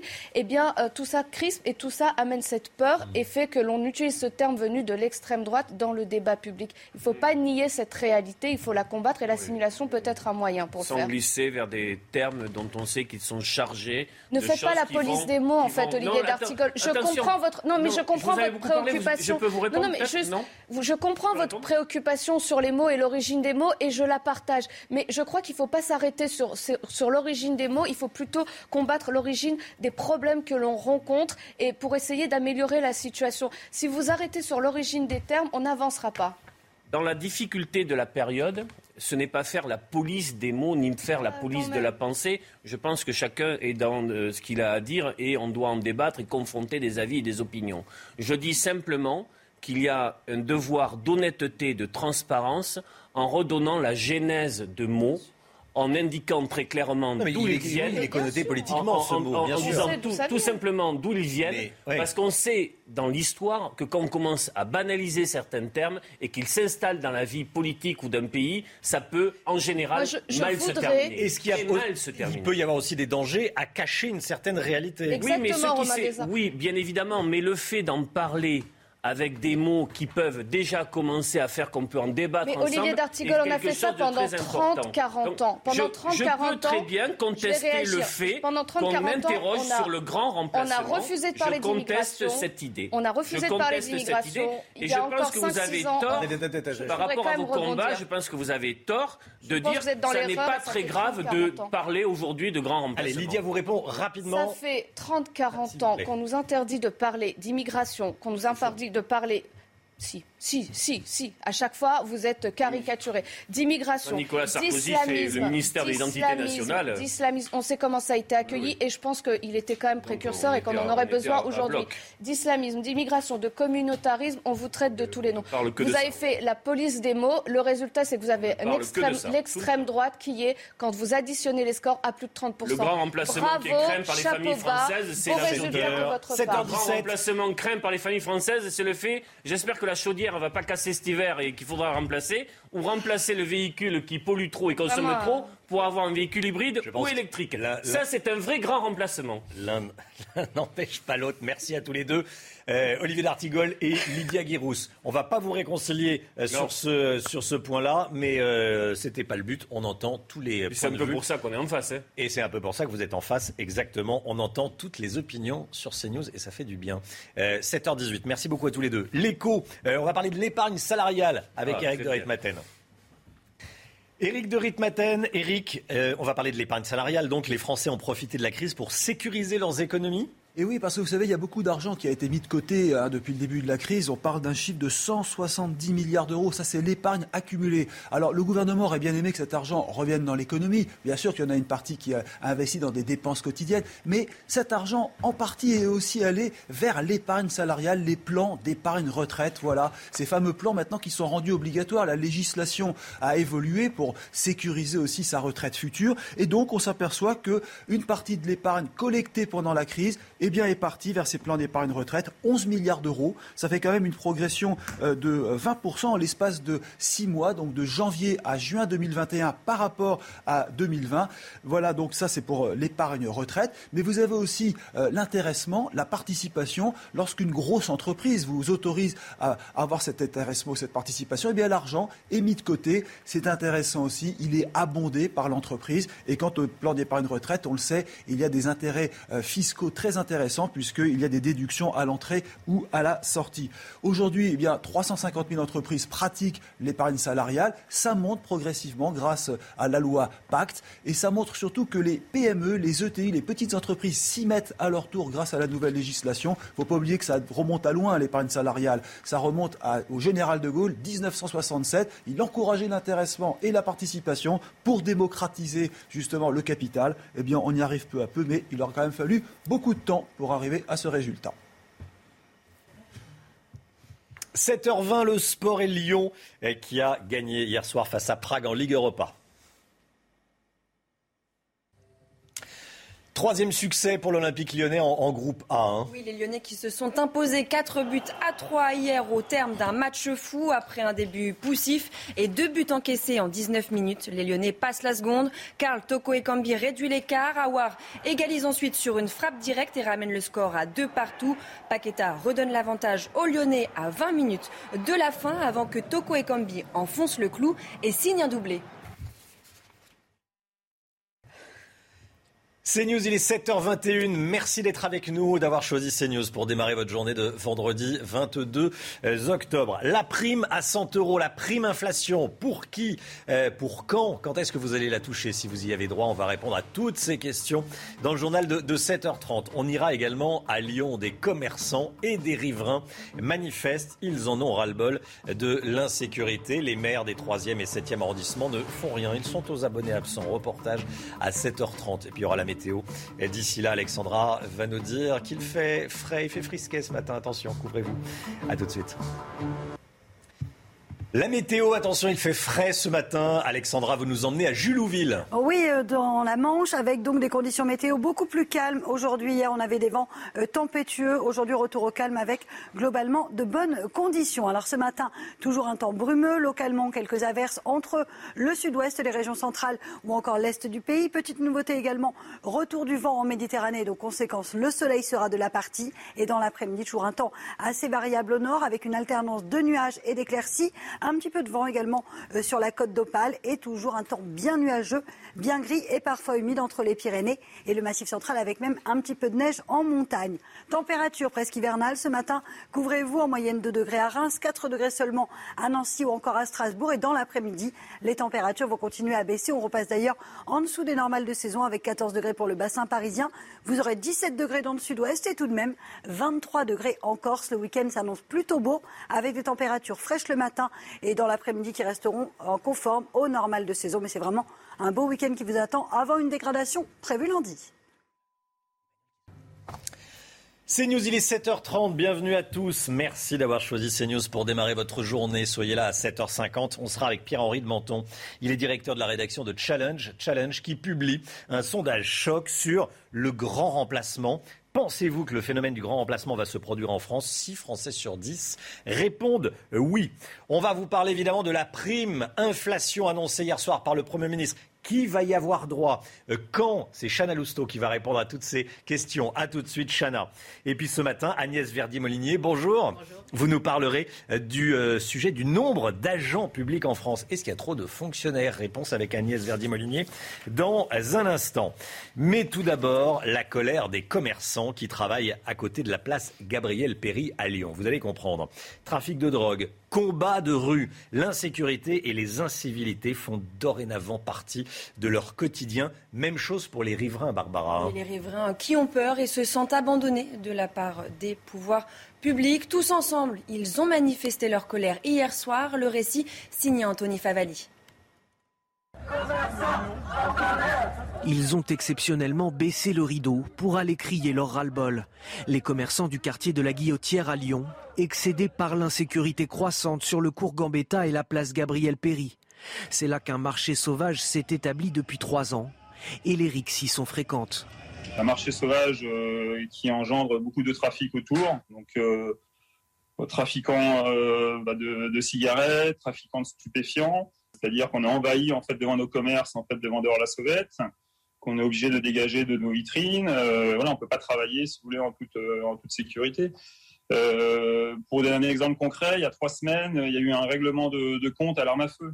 Et les clients se font de plus en plus rares. Certains élus pointent du doigt la mairie écologiste du 7e arrondissement. Avec l'arrivée des écologistes, euh, le marché euh, sauvage de la guillotière a pris une autre ampleur. Finalement, aujourd'hui, il le tolère. Et on, est arrivé à une situation où même la maire du 7e arrondissement euh, concède qu'elle ne traverse plus la place Gabriel Péry, qu'elle change de trottoir. Malgré un courrier envoyé en septembre dernier, l'association des commerçants du cours Gambetta dit aujourd'hui rester sans réponse des élus. Et on sera avec un commerçant à 8h30, un commerçant de, de, Lyon. Si vous gagnez moins de 2000 euros net par mois, le gouvernement va vous faire un chèque. Jean Castex a sorti son grand chéquier. Il parle d'une indemnité inflation, un chèque de 100 euros pour lutter contre les hausses de prix. Chana Lousteau avec nous euh, sur le plateau. Chana, expliquez-nous tout. Comment va fonctionner cette prime? Qu'est-ce que ceux euh, qui vont en bénéficier doivent faire pour la toucher? Dites-nous tout. Eh bien, ce dispositif concerne tous les Français. Que vous soyez salarié, indépendant, à la retraite ou au chômage, la seule condition, c'est de gagner moins de 2000 euros net par mois. Le Premier ministre a précisé qu'il ne s'agissait pas des revenus par mais bel et bien par personne. Alors, en clair, si un couple gagne chacun 1500 euros net par mois, eh bien, ils recevront tous les deux les 100 euros. Alors cet argent sera défiscalisé et versé en une seule fois. Et la bonne nouvelle, c'est que vous n'avez rien à faire. Les Français éligibles recevront l'aide directement via l'organisme qui leur verse de l'argent. Alors pour les salariés, ça passera par les entreprises et pour les indépendants, par l'URSSAF. Alors la grande question, c'est quand est-ce que les Français pourront toucher eh bien, cette aide financière? Ça sera dès le mois de décembre pour la plupart des Français éligibles. Et pour les fonctionnaires, il faudra patienter jusqu'au mois de janvier prochain. Chana Lousteau. Merci beaucoup, Chana. Agnès Verdier-Molinier, euh, un mot, ça va coûter 3 milliards 800 millions d'euros. Hein. Il n'y a pas besoin de faire Polytechnique pour faire le calcul. 38 millions euh, de Français qui vont toucher 100 euros. On les trouve où, les 3 milliards 800 millions d'euros? En fait, on en avait déjà un petit peu parlé sur ce plateau. Euh, en 2021, le gouvernement a fait voter hein, par le Parlement une loi de finances avec une croissance à 5 et là, on va être à 6,25. Donc, on le sait, il y a des réserves, on a emprunté plus d'argent que nécessaire sur les marchés. Et pourquoi est-ce que c'est le choix du chèque de Noël? En gros, hein, euh, euh, on a vraiment l'impression que ça va arriver au moment de Noël, euh, cette prime. Eh bien, tout simplement parce que le sujet, c'est aussi pour le gouvernement que 2022, ils veulent pas trop, trop de dépenses supplémentaires. Ils viennent d'annoncer le méga plan à 30 milliards d'euros qui va coûter que 4 milliards en 2022, mais en gros, en 2022, ils ont déjà fait des cadeaux et sorti euh, le, chéquier. Et donc là, ça va être sur 2021. Et pourquoi est-ce qu'ils ne font pas une baisse des taxes Alors que moi, je pense que ça aurait été beaucoup mieux parce que je ne suis pas du tout sûr qu'ils vont éteindre le feu avec euh, même. Avec 100 euros. Euh, non. Je ne pense pas qu'ils vont éteindre le feu parce que malheureusement, ce n'est pas du tout certain que l'inflation sur les carburants, euh, comme sur l'énergie en général, comme sur beaucoup de choses euh, en ce moment, ça s'arrête comme ils ont l'air de dire euh, dans quelques mois, etc., quand ce sera moins en surchauffe. C'est pas sûr du tout. Et donc on va avoir une année 2022 malgré tout très compliquée sur ce front-là. Et c'est pas impossible que derrière ce gouvernement-là ou un autre soit obligé de baisser les taxes parce que ça c'est beaucoup plus clair pour Mm. tout le monde. Et en plus, ça concerne tout le monde. Là, on est toujours un peu sur l'idée d'opposer les Français qui gagnent moins de 2000 euros avec ceux qui gagnent plus de 2000 euros. Ça a un temps. Merci Agnès. Euh, ça démarre mal pour les vacances de la Toussaint à cause de certains cheminots qui ont décidé de se mettre en grève, euh, alors que les vacances de la Toussaint débutent aujourd'hui. Euh, ce soir, ça concerne l'axe TGV Atlantique. Un TGV sur 10 ne circulera pas aujourd'hui. Un sur 10 qui est supprimé, c'est gérable. Un sur 3 supprimé, ça commence à devenir sérieux. Ça sera demain et après-demain, euh, dimanche. Cette histoire dont on vous parle depuis le début de la matinale, euh, ça s'est passé ces dernières heures aux États-Unis. L'acteur Alec Baldwin, vous allez voir son visage apparaître derrière moi, il a tiré et tué accidentellement une directrice de photographie sur le tournage d'un film, un western au Nouveau-Mexique. Le drame s'est déroulé alors que l'acteur déchargeait l'arme à feu utilisée pour le tournage du film Rust. Alec Baldwin a également blessé Joël Souza, le réalisateur, qui est placé en soins intensifs. C'est un drame, heureusement rare sur un tournage. Alec Baldwin, euh, qui a donc euh, tué la directrice de la photographie euh, du, film, qui est en tournage Rust. C'est ce que l'on a appris cette nuit. Allez, l'écho euh, tout de suite et Agnès Verdier-Molinier. Euh, tous les cinq ans, on reparle du sujet du nombre d'agents publics en France, les fonctionnaires. Le président de la République, Emmanuel Macron, avait annoncé 120 000 suppressions de postes, dont 50 000 pour l'État et 70 000 pour les collectivités locales. Où est-ce qu'on en est aujourd'hui, Agnès? Alors ça a l'air d'être une question toute bête. On se dit euh, tiens, bah, ça c'est facile, on va regarder un document et puis on aura la réponse. Mais finalement, c'est pas si simple parce qu'il y a des postes au niveau de l'État et aussi des postes au niveau des collectivités locales. Si on regarde la totalité de ce qu'on peut embaucher, ben, en 2017, euh, on avait un nombre d'agents. En 2022, on aura un nombre d'agents. Mais à la fin, on n'aura pas baissé, on aura augmenté de 45 000 le plafond d'emploi euh, pour l'État. Euh, donc finalement, le gouvernement fait un petit peu l'inverse de ce qu'il avait annoncé. Euh, et pour les collectivités locales, c'est un peu plus difficile de dire parce que finalement, on a les chiffres que jusqu'en 2019, pour l'instant, il y a une petite baisse autour de, de 6 000 emplois. Euh, et donc, euh, la question, c'est qu'est-ce qui va se passer après? Alors, ça doit coûter beaucoup plus cher en dépenses pour l'État? Ah bah oui, forcément. Euh, C'est-à-dire que en fait, le, sujet, c'est qu'on a une explosion de la masse salariale de l'État ces dernières années. On était à 127 milliards en 2017, on passe à 137 milliards en 2022. Donc, vous voyez, c'est 10 milliards de plus euh, sur ces 5 ans, alors que euh, le gouvernement avait annoncé en réalité une baisse au démarrage de, ce quinquennat. Et c'est clairement l'abandon hein, de cet objectif de suppression des 50 000 postes sur l'État qui est en jeu. Et puis aussi toutes les annonces de revalorisation. On ne va pas revenir dessus parce qu'il y en a eu plein, des Ségur de la santé, des revalorisations des, des rémunérations des professeurs, etc. Et à la fin, ça commence à peser quand même Oui. euh, très très lourd. Alors, c'est plus ou moins que lors des précédents quinquennats, on va comparer. Alors, ce qui est amusant, c'est que euh, je vous ai dit hein, au démarrage que 45 000 de plus en, en- en équivalent temps plein, en plafond d'emploi euh, sur euh, ce quinquennat, rien que pour l'État. Si on regarde ce qu'avait fait Nicolas Sarkozy ou François Hollande, bah, Nicolas Sarkozy avait fait, moins 200 000 et François Hollande juste plus 27 000. Donc là, on voit bien que ce quinquennat a beaucoup augmenté le nombre d'agents. Et puis, si on regarde hors pension, Nicolas Sarkozy avait augmenté de 2 milliards 5 et François Hollande de 5 milliards. Et là, on va augmenter de 7 milliards 6 rien que sur l'État. Euh, donc, on voit bien qu'on n'a pas du tout baissé les niveaux euh, de dépenses. Et c'est assez inquiétant parce que quand on compare avec les autres pays, eh bien, on a environ 40 milliards euh, de plus de dépenses de masse salariale par an. Euh, donc, quand on fera vraiment le bilan de ce quinquennat, Mmh. eh ben, on va sûrement se rendre compte qu'au lieu des 120 000 suppressions de postes, on a eu 120 000 créations de postes. Donc, c'est-à-dire exactement l'inverse de ce qui était annoncé. Et tous ceux qui vont vouloir supprimer des postes derrière, ben, en fait, ils vont revenir à la Ouais. case départ euh, de 2017. Euh, donc, voilà, un pas en avant, un pas en arrière. décryptage de ces chiffres macroéconomiques, comme on dit, euh, décryptage voilà, de, de ce qui se passe au sommet de l'État. C'est toujours passionnant euh, de vous écouter, Agnès Verdier-Molinier. Tiens, le télétravail, euh, vous êtes nombreux à, à le pratiquer peut-être. Certains peuvent pas le pratiquer, hein, effectivement, quand on est mécanicien, quand on est euh, caissier euh, vendeur, on ne peut pas pratiquer le télétravail. Enfin, vendeur, quoique. Si Mais bon, pas en tout cas vendeur en, magasin. Le télétravail, paradis ou enfer? C'est Eric de Ritmaten qui va nous raconter ça tout de suite. Répondre à ça. Un rapport du Sénat a travailler, s'est penché sur le télétravail. A priori, ça serait une belle idée. On aime bien travailler de chez soi, on n'a pas à prendre les transports en commun ou la voiture. Mais en regardant de plus près, vous nous dites attention, danger, Eric de Ritmaten Alors oui, c'est intéressant de voir que les sénateurs se sont penchés sur cette question, des sénateurs de tous bords politiques, euh, Mmh. communistes, euh, socialistes, LREM, LR. Et c'est intéressant parce que finalement, derrière la belle idée du télétravail qui intéresse beaucoup de monde, il y a un danger réel. Pourquoi? Parce que, comme le dit le rapport, risque de désocialisation, c'est une vraie menace. Les équipements collectifs qui seraient un peu abandonnés, il y aurait moins d'investissement. Des bureaux où on travaillait, eh qui seraient euh, laissés aussi en désuétude. Et puis des investissements dans des transports du quotidien euh, en baisse. Donc la société deviendrait autonome, solitaire. Donc un vrai risque social, sachant que les chiffres montent. hein. Quand vous regardez les, les chiffres de la DARES, le ministère de l'Emploi, eh bien vous avez 26% euh, des actifs qui sont en télétravail régulièrement et 53% des cadres. Donc c'est vrai que la question est importante et il faut se pencher sur l'évolution euh, du télétravail à l'avenir. Il y aurait des avantages, hein, dit ce rapport. Alors vous avez raison, effectivement, hein, il n'y a pas que des dangers. Les avantages, c'est gagner du temps, hein, puisqu'on n'a plus d'embouteillage, la baisse de la pollution, puisque Ouais. vous n'avez plus de voiture ou de deux roues pour aller travailler, vous avez moins de lumière, moins de chauffage dans les bureaux. Euh, après, eh bien, un Français sur deux, selon euh, le Sénat, pourrait accéder à terme au télétravail. Donc vous voyez, 50% de la population en 2050. C'est 30 à 50%, dit le Sénat. Donc la marge, Mmh. effectivement. Donc ce serait une vraie révolution et il faut s'organiser face à cette évolution.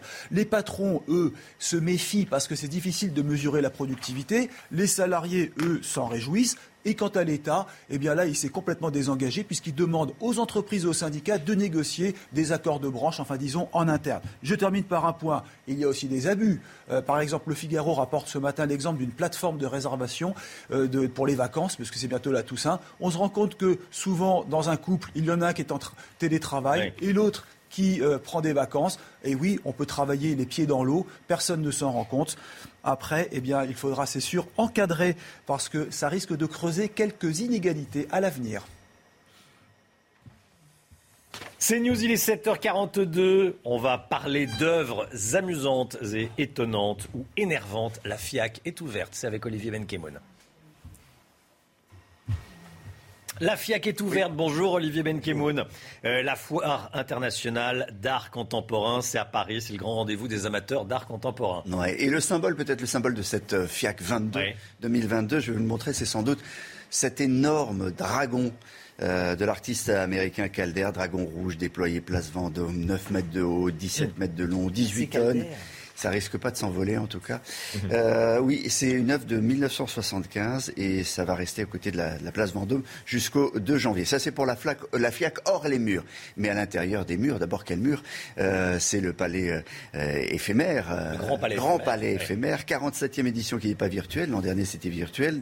Dans... Et on dirait euh, notre bon- Mais on dirait, mais Oui, ça oui, l'est. Notre président. C'est voilà. lui, oui. Eh ben oui, c'est- c'est c'est lui. 170 galeries venues de 25 pays. Question est-ce que les acheteurs américains ou étrangers viendront Il y aura beaucoup d'Européens. Vous aimez les patates? Moi aussi, Euh, j'aime ouais, ouais, bien. Voilà. Plutôt en Ben voilà. frites, euh, ouais, Euh, ben, en tout cas, il y a, y y tout. Moi, j'aime bien. J'aime beaucoup cette fiac. Bah, c'est un caddie. Il y a beaucoup de choses. Alors la grande décharge, là, non, vous- mais Non, arrêtez, vous commencez pas. Donc la grande tendance de cette première fiac post-pandémie, si vous voulez, c'est Agnès Verdier-Molinier, vous êtes, euh, vous vous vous dites tiens, wow, c'est artistique ou vous Non, mais il y a, vous y des. euh, Franchement, il y a des choses qui ont l'air sympas, donc euh, voilà. il faut, il faut être, il faut que ça vaut le coup d'y aller. faut que ça soit amusant, il faut que ça soit énervant. faut que ça soit énervant. Alors j'ai trouvé des choses, euh, et à chaque fois je vais vous révéler le, le prix, des choses qui, qui sont dans la tendance. Moi j'ai trouvé la- que la tendance était les, ma- les matériaux recyclés. Donc il y a beaucoup de choses qui sont Mhm. recyclées, des œuvres qui vont peut-être vous faire hurler, hein, de plaisir ou de colère, on, on- Mhm. on verra. De la récup, des tissus, ça c'est un, c'est un tapis de, de- de mousse qui a été trafiqué. Il y a des roues de bicyclette. Alors il y a une œuvre récente, par exemple, celle du Vénézuélien Alvaro Barrington, que vous allez voir dans, dans un instant. il y a des choses qui magnifiques, qui est- mais il y en a qui qui est sont- faite. Voilà, ça c'est fait. Non, ça c'était avant. Vous êtes parti un peu tôt. Bon, je vais vous montrer autre chose. Alors ça c'est le travail de Michel Blasi. Plante euh, alors des petites graines dans des objets. Donc ici un, tapis en coco. c'est une œuvre, c'est une œuvre qui- salade, voilà, ouais. c'est une œuvre qu'il faut arroser. C'est de l'art naturel, c'est vivant, Ouais. c'est euh, engagé et ça vous engage. Vous devez faire quelque chose. Mhm. Ça, ça coûte par exemple 35 000 euros. Pour le tapis en coco. On passe, à, on passe à autre chose dans ma besace à. Ah, sinon, on achète un tapis de coco et puis. Oui, on- mais vous pouvez, mais vous on pouvez. graines, on va chez le pépiniériste. Évidemment, graines, il y a des eures avec euh, des 100 branches. euros, 50 euros, Il y a des œuvres avec des branches intégrées. Il y, a des, il, y a des, il y a des tissus. Alors, cette dame, elle s'appelle Sheila X. Elle travaille depuis Mmh. des années avec des, des tissus, du fil, etc. Bon, voilà, le petit coussin est Je à pense 30 qu'il y a 000. des spécialistes en Le art gros est à... s'étrangler. Exactement. Le gros était à 64 000. rien. Alors moi, moi j'aime bien par exemple ce- ce- cette, euh, Mhm. euh, ce, ce- ce squelette reconstitué. C'est un- une artiste Ouais. qui, a, fait- qui a- qui a- qui a fait un scanner et qui a reconstitué 160 172, 60 Mhm. 173 os. Voilà. Mais c'est du marbre. 195 000 Mhm. euros. Hors taxe. 195. Ouais. Voilà, une petite dernière. ouais, ouais. Euh, je vais vous laisser découvrir parce que c'est très amusant. On a l'impression, comment ça vous soufflez déjà Non, mais- On a l'impression que c'est des J'aime c'est- beaucoup l'art contemporain. mais attendez, la ça, c'est la plus chère. de- ça c'est la plus chère. Formidable. Ça c'est la, Romain, c'est la plus chère. Ça c'est la, ça c'est la plus chère. Ça c'est la plus chère. C'est du Jeff Koons. Tout est en alu. C'est de la résine. Ça coûte 4 millions. Voilà. Ça coûte 4 millions. Ça, Ouais. ça vous énerve, ça vous agace, Non, ça, ça- vous fait non, réagir, non, non, ça non, vous non. fait réagir. Ça sert à ça l'art contemporain, vous faire réagir, vous énerver, vous faire gna gna gna gna gna, et puis passer à autre chose. Non, non, mais- Moi j'aime beaucoup. On peut, on peut être, euh, voilà, être moins sensible à certaines œuvres. C'est pas être complètement imbécile euh, que de, Non. que d'être moins Mais vous pouvez de temps en temps être sensible à quelque Avouez chose. que la ça. roue, ah bah oui, non, mais, euh, moi je suis Ah. sensible. Là, vous, là, vous, là, vous, c'était spécial pour agacer tout le monde. Exactement. Non, non, encore une fois, oui, la, bourse de commerce, c'est magnifique. Si vous pouvez y aller, euh, Oui, bon, ben ça, allez c'est- voir. Voilà. ça c'est la FIAC. Là, c'est la pouvez y FIAC. aller. Le, Et le ticket l'entrée, d'entrée, oui. 40 euros. 40 Moi, je euros. suis là pour les Bon, prix, heureusement que vous, nous le montrez. Oui, oui. Allez, formidable. Et cette euh, grosse dimanche. glace. C'est Jeff Koons, la grosse glace? La grosse glace, peut-être. Je Allez. suis pas sûr, je suis pas certain. 7h47. Merci Olivier. Mais oui, non mais ça, ça devrait être. C'est News 7h47. J'essayais de demander le silence parce que tout le monde parlait des œuvres euh, et le ticket d'entrée à 40 euros. Bah oui, euh, 40 euros. Bah, Il y a peut-être des places gratuites. Bon, mais bon. Euh, 7h47. Restez bien avec nous. Dans un instant, euh, le sondage choc de Harris Interactive, commandé par Challenge sur le grand remplacement. Vous allez voir, on sera avec le, patron de la rédaction de Challenge dans quelques instants. Et puis à 8 heures, évidemment, la prime inflation à 100 euros. 38 millions de Français qui gagnent moins de 2000 euros net par mois vont toucher cette prime de 100 euros. Euh, qui va la toucher? Euh, Quand vous allez la toucher? Euh, Vos premières réactions, ça sera à 8 heures, bien sûr. Restez bien sur CNews, à tout de suite. C'est News, il est 7h54. On est avec Pierre-Henri de Menton. Bonjour Pierre-Henri de Bonjour. Menton, directeur de la rédaction de, de Challenge. Merci d'être avec nous ce matin. Je voulais qu'on revienne sur votre sondage Harris Interactive, euh, donc pour votre, euh, votre journal Challenge sur le grand remplacement. Pensez-vous que le phénomène du grand remplacement va se produire en France? 6 Français sur 10 répondent oui, c'est beaucoup. Euh, il y en a même 44% chez les sympathisants de gauche. Déjà, pourquoi avoir décidé de faire ce sondage? Alors, on en a, on en a pas mal débattu, notamment avec euh, l'Institut euh, Harris Interactive. Euh, moi, je pense qu'il faut en parler puisque maintenant ce- cette expression fait partie du débat public. On a euh, fait très attention à l'intitulé exact de la question. Alors, je vais vous le lire. Vous l'avez un peu résumé. Certaines personnes parlent du grand remplacement. Les populations européennes, blanches et chrétiennes, étant menacées d'extinction suite à l'immigration musulmane provenant du Maghreb et d'Afrique noire. Pensez-vous qu'un tel phénomène va se produire en France hein? Donc, on a vraiment pris une version, entre guillemets, un peu hard euh, de ce qu'il y a derrière cette expression du grand remplacement qui a été popularisée il y a quelques années par un essayiste qui s'appelle euh, Renaud Camus et qui a été popularisé par, euh, par, Eric- par Eric Zemmour, qu'il a mis au centre, euh, qu'il a mis au centre du, du débat euh, de la présidentielle. Donc c'est une approche, on va dire, vraiment civilisationnelle et raciste du phénomène de l'immigration. Donc c'était intéressant. On a trouvé que ça faisait partie du débat de savoir ce qu'en pensaient les Français. Et on est tombé de notre chaise à, à lire les résultats Le de résultat vous a étonné, c'est-à-dire que quand on parlait jusqu'à ces derniers temps sur les plateaux télé, euh, studios de radio, dans les journaux, euh, on disait ça n'existe pas, c'est une vue de l'esprit. On le mettait sous, la- sous le tapis et, euh, et, et on n'en parlait pas. Là, on s'aperçoit que les deux tiers des Français, en, en clair, y croient ou en tout cas le craignent. Voilà. Alors, ça n'existe pas, d'abord. hein. Vous verrez, on a fait tout un dossier euh, sur l'immigration euh, dans, dans Challenge. euh, le, et quand on pose la question sur l'immigration, en fait, les chiffres ne sont pas du tout les mêmes. Hein. Il y a une très faible majorité des Français qui pensent qu'il y a trop d'immigrés en France. Donc, c'est plus un sentiment, André Comte-Sponville l'a très bien analysé dans nos, dans nos colonnes, d'insécurité culturelle, on va dire, qu'il y, y a dans le pays, qui est un peu disjoint, en fait, du débat sur, euh, sur l'immigration. On est sur un autre registre, euh, à la fois culturel et racial, euh, qui, euh, effectivement, personnellement, moi, m'inquiète énormément, et la banalisation de ce terme euh, est quelque chose euh, d'assez d'assez terrifiant. Florian Tardif, c'est donc c'est plus qu'un sujet d'immigration. Effectivement, c'est un problème de culture. hein.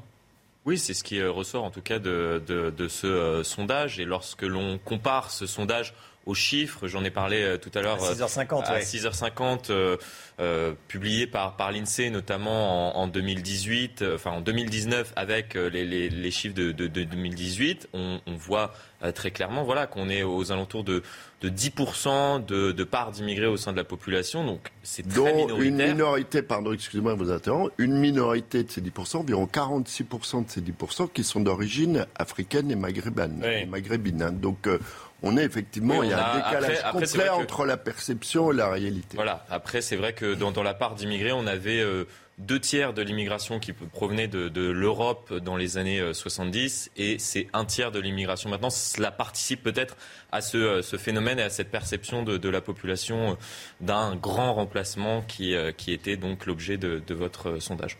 Derrière les fantasmes, immigration, coûts et bénéfices. Coût de l'immigration, bénéfices de l'immigration et sondage choc, c'est à lire dans euh, Challenge cette semaine. Merci beaucoup Pierre, Pierre-Henri de Menton d'être venu nous voir ce matin Merci. sur le plateau de la, de la matinale. 7h58, tout de suite la météo, il va faire frais aujourd'hui.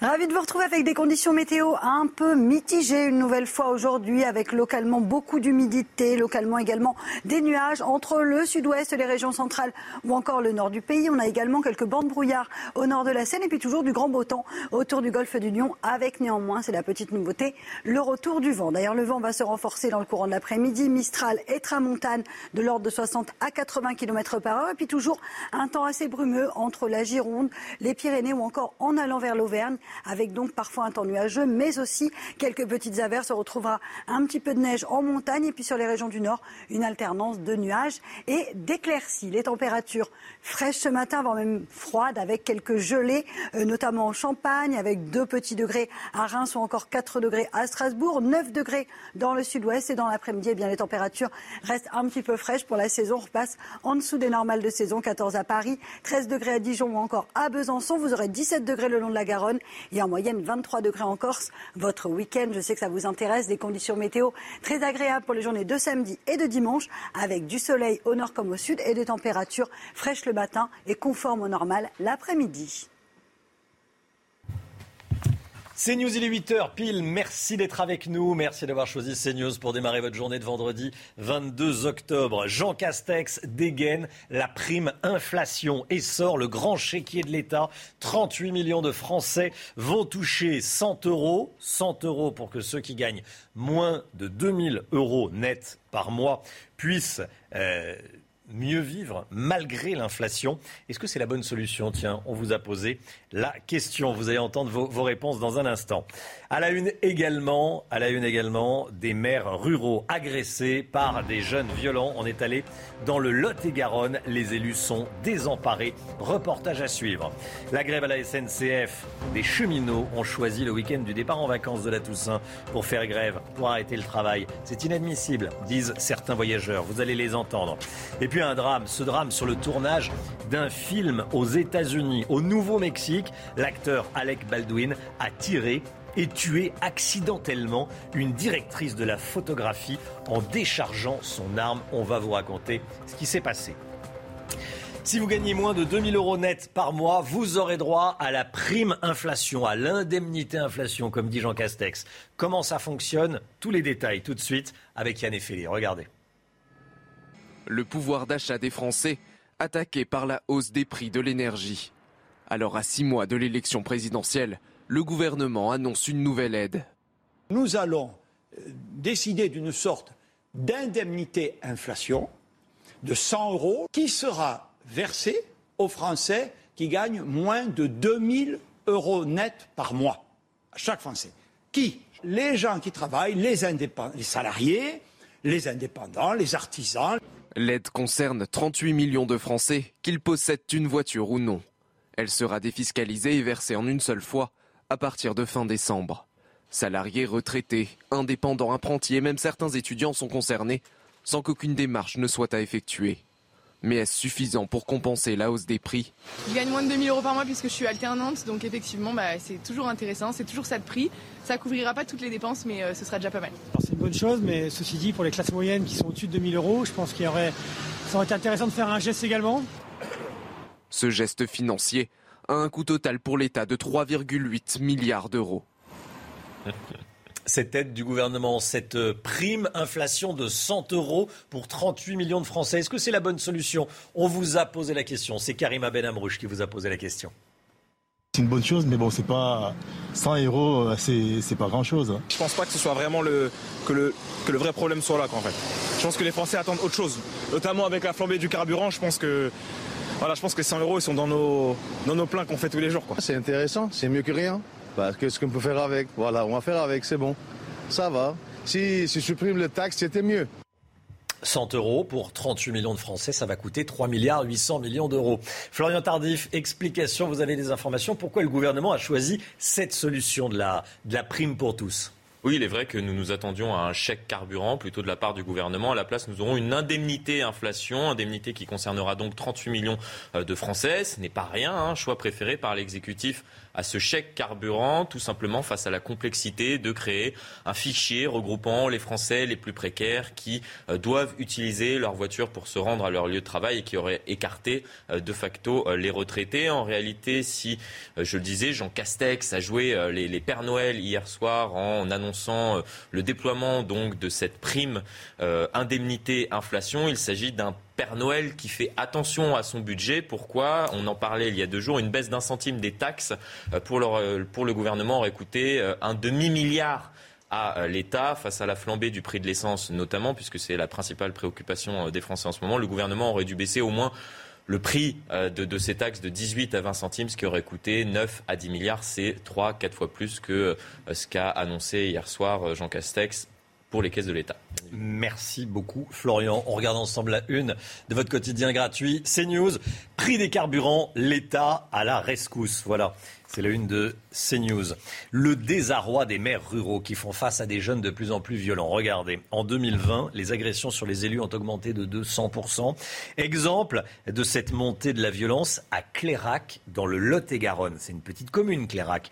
Eh bien, le maire a été frappé par un jeune de moins de 16 ans. Il dénonce ce maire un sentiment d'impunité chez les petits délinquants. Jérôme Rampenou s'est rendu sur place pour CNews. Regardez.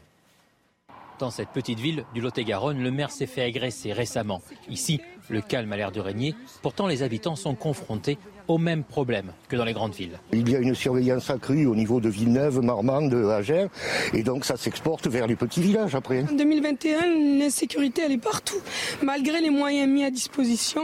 Peut-être que les parents, ils devraient serrer un peu le boulot. Ici, la situation s'est dégradée depuis deux ans. Dans la commune, il n'y a pas de police municipale ni de gendarmerie. Ce sont les élus qui sont en première ligne face à des violences difficiles à gérer. C'est monté crescendo. Des civilités, de la délinquance, le feu sur des conteneurs, etc. S'il y a quelque temps, eh, il n'y avait pas d'agression euh, physique, on se rend compte que maintenant, le cran est passé au-dessus. Les élus se sentent désarmés face à des jeunes qui les provoquent régulièrement. Ce genre de, de, de, hein, personnages se, euh, pensent être au-dessus des lois parce qu'ils nous le disent. J'ai moins de 16 ans, vous pouvez rien faire. Hein. et donc c'est là le, hein, le, cette, cette, problématique d'impunité qui règne sur, quand on a affaire à, à, ce type de personnages. En France, en 2020, les agressions sur les élus ont augmenté de 200%. À Kérac, 14 caméras de surveillance sont en cours d'installation pour essayer de réduire ce phénomène qui touche aussi les petites communes. Voilà, les zones rurales qui ne sont pas épargnées par la violence, les villes non plus, les grandes villes ne sont pas épargnées. Bien sûr, j'allais dire, on sera en direct avec un commerçant lyonnais, euh, vous verrez euh, dans le journal de, 8h30. Ça démarre mal pour les vacances de la Toussaint. Euh, des cheminots ont décidé de faire grève. Et oui, à partir d'aujourd'hui, alors que ça démarre ce soir, ces vacances de la Toussaint, un TGV sur 10 ne circulera pas aujourd'hui. Un TGV sur 3 ne circulera pas demain samedi Et après-demain, dimanche, ça va créer des perturbations pour tous ceux, notamment qu'on voit euh, leurs enfants, bien sûr, chez euh, les grands-parents. Cette histoire dramatique aux États-Unis, l'acteur Alec Baldwin a tiré et tué accidentellement une directrice de photographie sur le tournage d'un film, un western qui s'appelle Rust au, Nouveau-Mexique. Hein. Oui, le drame s'est passé, vous venez de le dire, alors que l'acteur déchargeait l'arme à feu utilisée pour le tournage du film Rust. Les précisions sur place avec notre correspondante Elisabeth Guedel. Alec Baldwin était en plein tournage d'un western sur le plateau quand l'accident s'est produit. Pour une scène du film, il devait tirer avec une arme, un faux pistolet, ou en tout cas un pistolet censé être déchargé, sauf que là, il était chargé. Et l'acteur a blessé euh, deux membres de l'équipe. La directrice de la photographie qui a été tout de suite transportée par hélicoptère, mais qui est décédée des suites de ses blessures à l'hôpital. Et puis le réalisateur, Joël Souza, qui lui a été transporté par ambulance et qui est placé en soins intensifs. C'est choc évidemment sur le tournage. Une enquête est ouverte. Personne ne comprend comment euh, cette arme à feu a pu être chargée et avec quel projectile. Ça rappelle aux Américains une autre affaire. Il y a 28 ans, le fils de la star des arts martiaux, Bruce Lee, avait été tué par accident euh, sur un tournage. Brandon Lee avait été euh, touché par une arme qui avait été mal nettoyée. Un morceau de munition était resté dans le canon. Donc là, pour ce drame, on verra euh, ce que l'enquête euh, trouvera. En tout cas, Baldwin n'a pas été arrêté, mais il est entendu évidemment par les enquêteurs. Voilà, c'est une histoire dramatique euh, qu'on vous raconte depuis le début de la matinale, bien sûr. Et puis euh, en Angleterre, à Londres, la reine Elisabeth II a passé la nuit de mercredi à jeudi à l'hôpital. A priori, rien de grave. C'est bien la nuit de mercredi à jeudi euh, qui a été passée par la reine à, à l'hôpital. On l'a appris hier soir. En revanche, la reine qui a 95 ans et qui a dû subir des examens préliminaires. Il est 8h09. Restez bien avec nous sur CNews. Dans un instant, Elisabeth Borne, la ministre du Travail, et l'invité de Laurence Ferrari. A tout de suite. C'est News, il est 8h15. Bienvenue à tous. Laurence Ferrari, vous recevez ce matin Elisabeth Borne, ministre du Travail, de l'Emploi et de l'Insertion. Bonjour Elisabeth Borne. Bienvenue dans la matinale de CNews. Le chef du gouvernement a donc annoncé hier une aide de 100 euros pour tous les Français qui gagnent moins de 2000 euros par mois net, euh, et cela à partir de, de décembre. C'est une indemnité inflation qui sera versée automatiquement sans aucune démarche nécessaire. Est-ce que finalement on ouvre le carnet de chèques en grand à six mois de la présidentielle? Il s'agit surtout de protéger les Français face à la flambée des prix de l'énergie. Vous vous souvenez que le Premier ministre avait déjà annoncé qu'on bloquait euh, la hausse du prix du gaz, qu'on limitait aussi la hausse du prix de l'électricité. Là, il y a beaucoup de Français qui ont besoin de leur voiture, notamment pour se rendre au travail, et c'était important de les protéger face à cette flambée du baril de pétrole euh, à laquelle on assiste également. Mais cette prime, n'ira pas seulement aux automobilistes, puisque donc tous ceux dont les revenus sont inférieurs à, à 2 000 euros. C'est pourquoi? Pour compenser la hausse du coût de la vie? C'est pour compenser la hausse du coût de la vie. Et puis, il fallait aussi avoir un dispositif qui soit simple et rapide. On ne va pas demander aux Français de justifier le nombre de kilomètres qu'ils ont fait chaque matin. Et donc, voilà. Ça aurait été une usine à gaz, ça? Bah, Je pense qu'on a besoin d'avoir une mesure rapide et simple. Et donc, c'est le sens de cette mesure qui permet de protéger tous les Français qui ont des revenus donc de moins de 2 000 euros net par mois et c'est une mesure efficace en termes de pouvoir d'achat. Pourquoi c'est plus efficace qu'une baisse des taxes sur l'essence, qui est évidemment un produit surtaxé par l'État, qui aurait été très visible à la pompe tout de suite? Alors une baisse des taxes, on ne sait pas si ça va être répercuté pour euh, les consommateurs. Ça peut être très rapidement effacé si on a une nouvelle hausse du prix du baril. Donc là, on a quelque chose de concret, de tangible pour tous les Français, en tout cas pour tous ceux qui gagnent moins de 2000 euros net par mois. Donc ça va être 100 euros au mois de décembre ou au mois de janvier selon les cas. C'est une façon de mettre le couvercle sur une grogne sociale qui montait avec, et pourquoi pas, le retour des Gilets jaunes Non, c'est surtout d'être attentif, et c'est ce qu'on a fait pour le gaz, pour l'électricité, à cette flambée des prix de l'énergie euh, qui concerne toute l'Europe et même au-delà, et donc de protéger le pouvoir d'achat des Français. Vous savez que c'est important. La dynamique économique, la reprise économique est très forte en ce moment. On ne va pas prendre le risque de casser cette bonne dynamique qui permet aussi de créer beaucoup d'emplois. Et donc c'est important de, de maintenir effectivement euh, une croissance forte créatrice d'emplois qui permet aussi à beaucoup de Français de retrouver un emploi. Est-ce que c'est un fusil à un coup? Est-ce que là, si en janvier, il y a à nouveau une hausse euh, des carburants, on aura une deuxième euh, indemnité inflation? Ce qui est important avec cette mesure, c'est qu'elle permet de couvrir les surcoûts euh, pour les Français qui ont besoin de leur voiture pour se rendre au travail notamment, sur une année. Hein, c'est la façon dont ça a été calculé, effectivement, pour le, Français qui en moyenne fait 14 000 euros, 14 000 km pardon, par an, ça, ça compense ce surcoût sur un an. Effectivement, les trois quarts des Français portent le sentiment que leur pouvoir d'achat a diminué cette année. C'est un sentiment ou c'est une réalité dans les chiffres? Alors, au-delà de cette flambée du prix de l'énergie, je pense que c'est important de se rappeler qu'on a beaucoup protégé le pouvoir d'achat des Français. On l'a fait depuis le début du quinquennat avec la baisse de la taxe d'habitation, même la suppression, pardon, la suppression de certaines charges sociales, avec l'élargissement de la prime d'activité. Toutes ces mesures, vous savez, c'est l'équivalent d'un 13e ou d'un 14e mois quand on est au SMIC. Pendant la crise, on a aussi été extrêmement attentif à protéger les emplois et le pouvoir d'achat des Français, notamment avec l'activité partielle.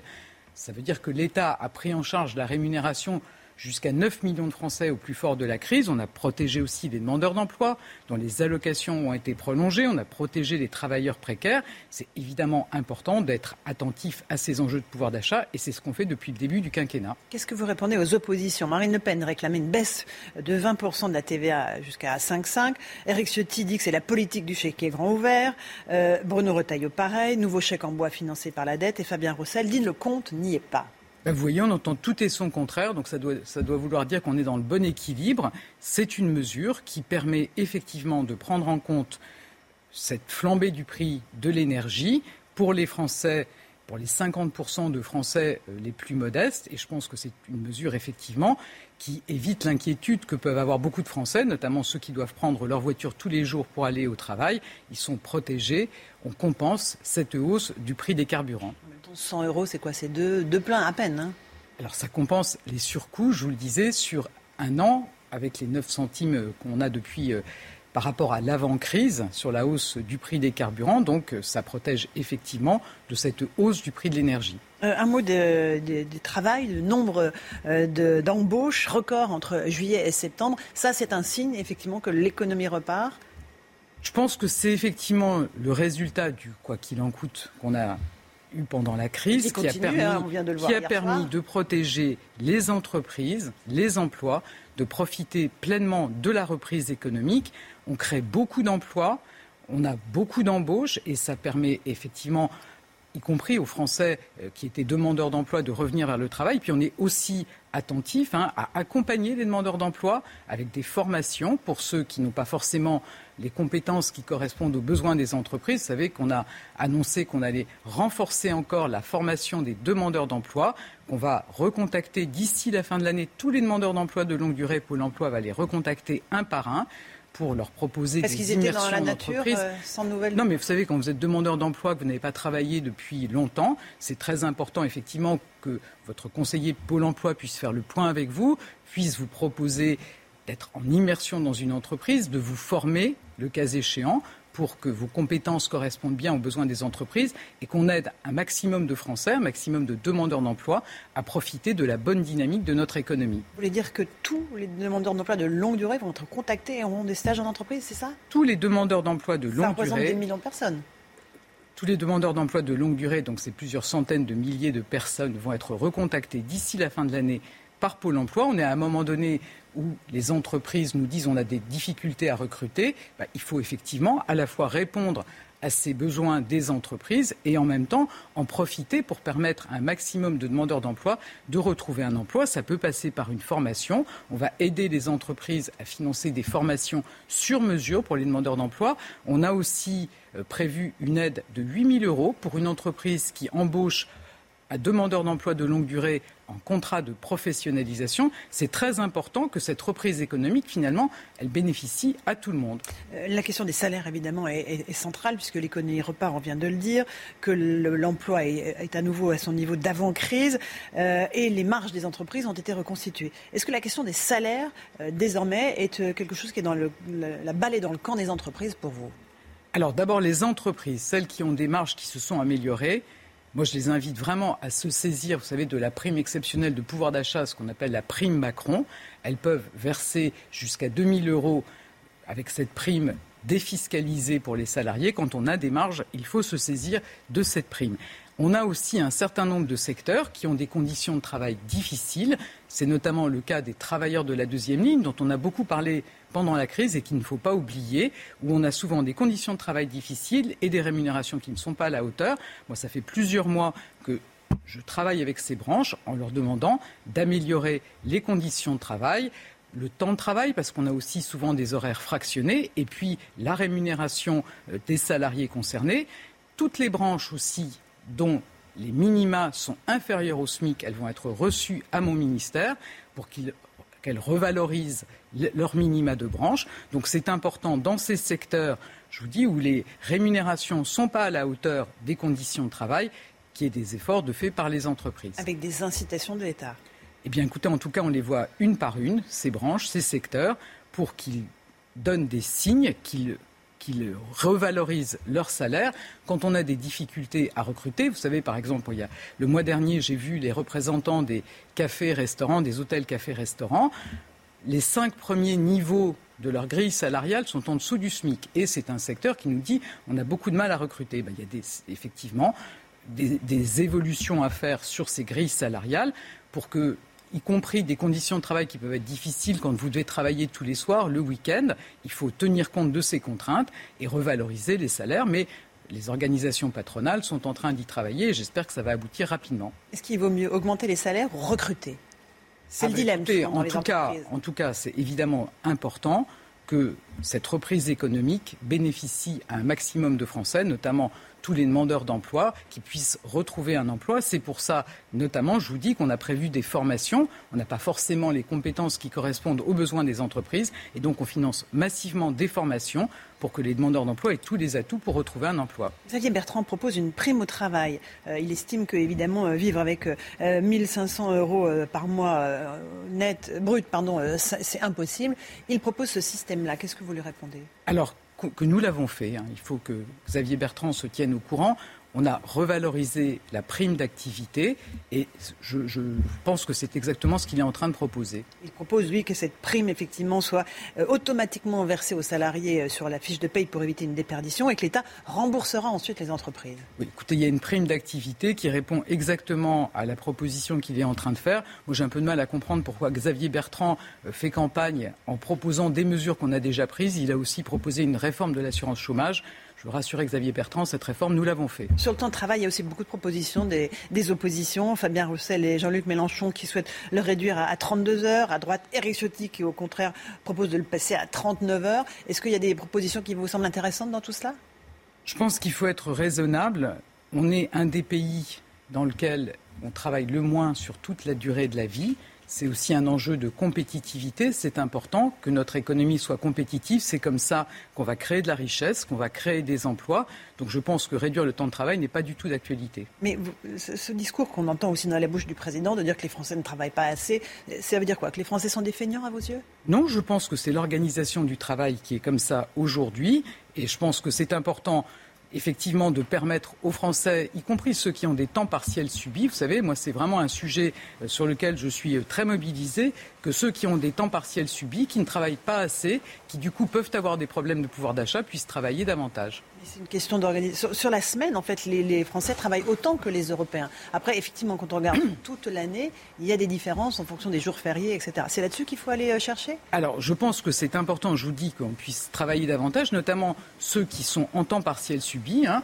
Par exemple, vous savez, les, personnes qui sont dans le nettoyage, euh, qui travaillent une fraction du temps le matin et parfois une fraction du temps aussi le soir, qu'elles puissent avoir des journées de travail plus continues. C'est quelque chose auquel on travaille avec les branches concernées, qu'aussi ceux qui euh, ont des, périodes de travail fractionnées puissent travailler davantage. C'est un des enjeux de la réforme de l'assurance chômage, d'inciter les entreprises aussi à proposer des contrats de travail plus longs et ou des CDI, donc de permettre aux Français de travailler davantage. Une dernière question de politique. Euh, Marlène Schiappa a jugé horrifiante la scène où on voyait Éric Zemmour tenir un fusil euh, au salon de l'armement euh, Millipol. Est-ce que la République en marche a du mal en fait à, cerner le, phénomène Zemmour? Est-ce qu'elle ne surréagit pas à certaines séquences qui en font des faits politiques alors qu'elle ne l'était pas? Écoutez, moi je pense qu'Éric Zemmour, il porte des idées dangereuses. Vous savez, quand il est en train de nous dire qu'il faudrait supprimer les contre-pouvoirs dans notre pays, c'est évidemment dangereux pour notre démocratie.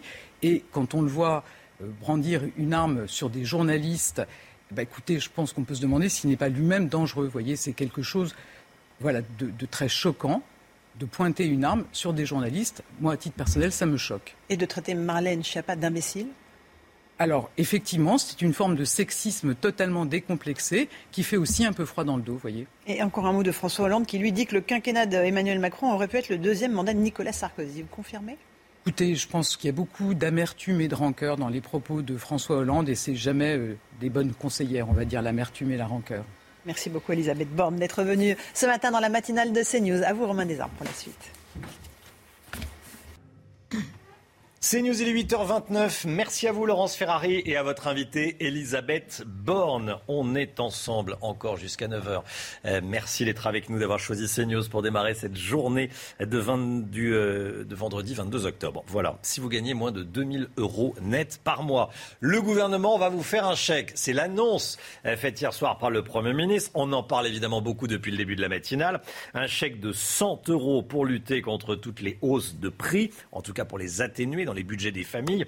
Jean Castex parle d'une indemnité inflation. Les précisions avec Chana Lousteau dans un instant. Cette histoire dramatique ce matin aux États-Unis. L'acteur Alec Baldwin a tiré et tué accidentellement une directrice de photographie sur le tournage d'un film qu'Alec Baldwin, euh, dans lequel Alec Baldwin jouait un western au Nouveau-Mexique. Olivier Benkemoun sera avec nous en plateau pour nous dire euh, ce qui s'est passé.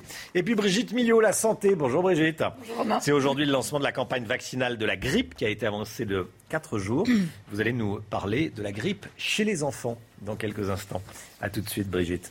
La colère des commerçants tout d'abord. Les commerçants qui travaillent à côté de la place Gabriel Péry à Lyon. Trafic de drogue, combat de rue, l'insécurité et les incivilités font dorénavant partie de leur quotidien.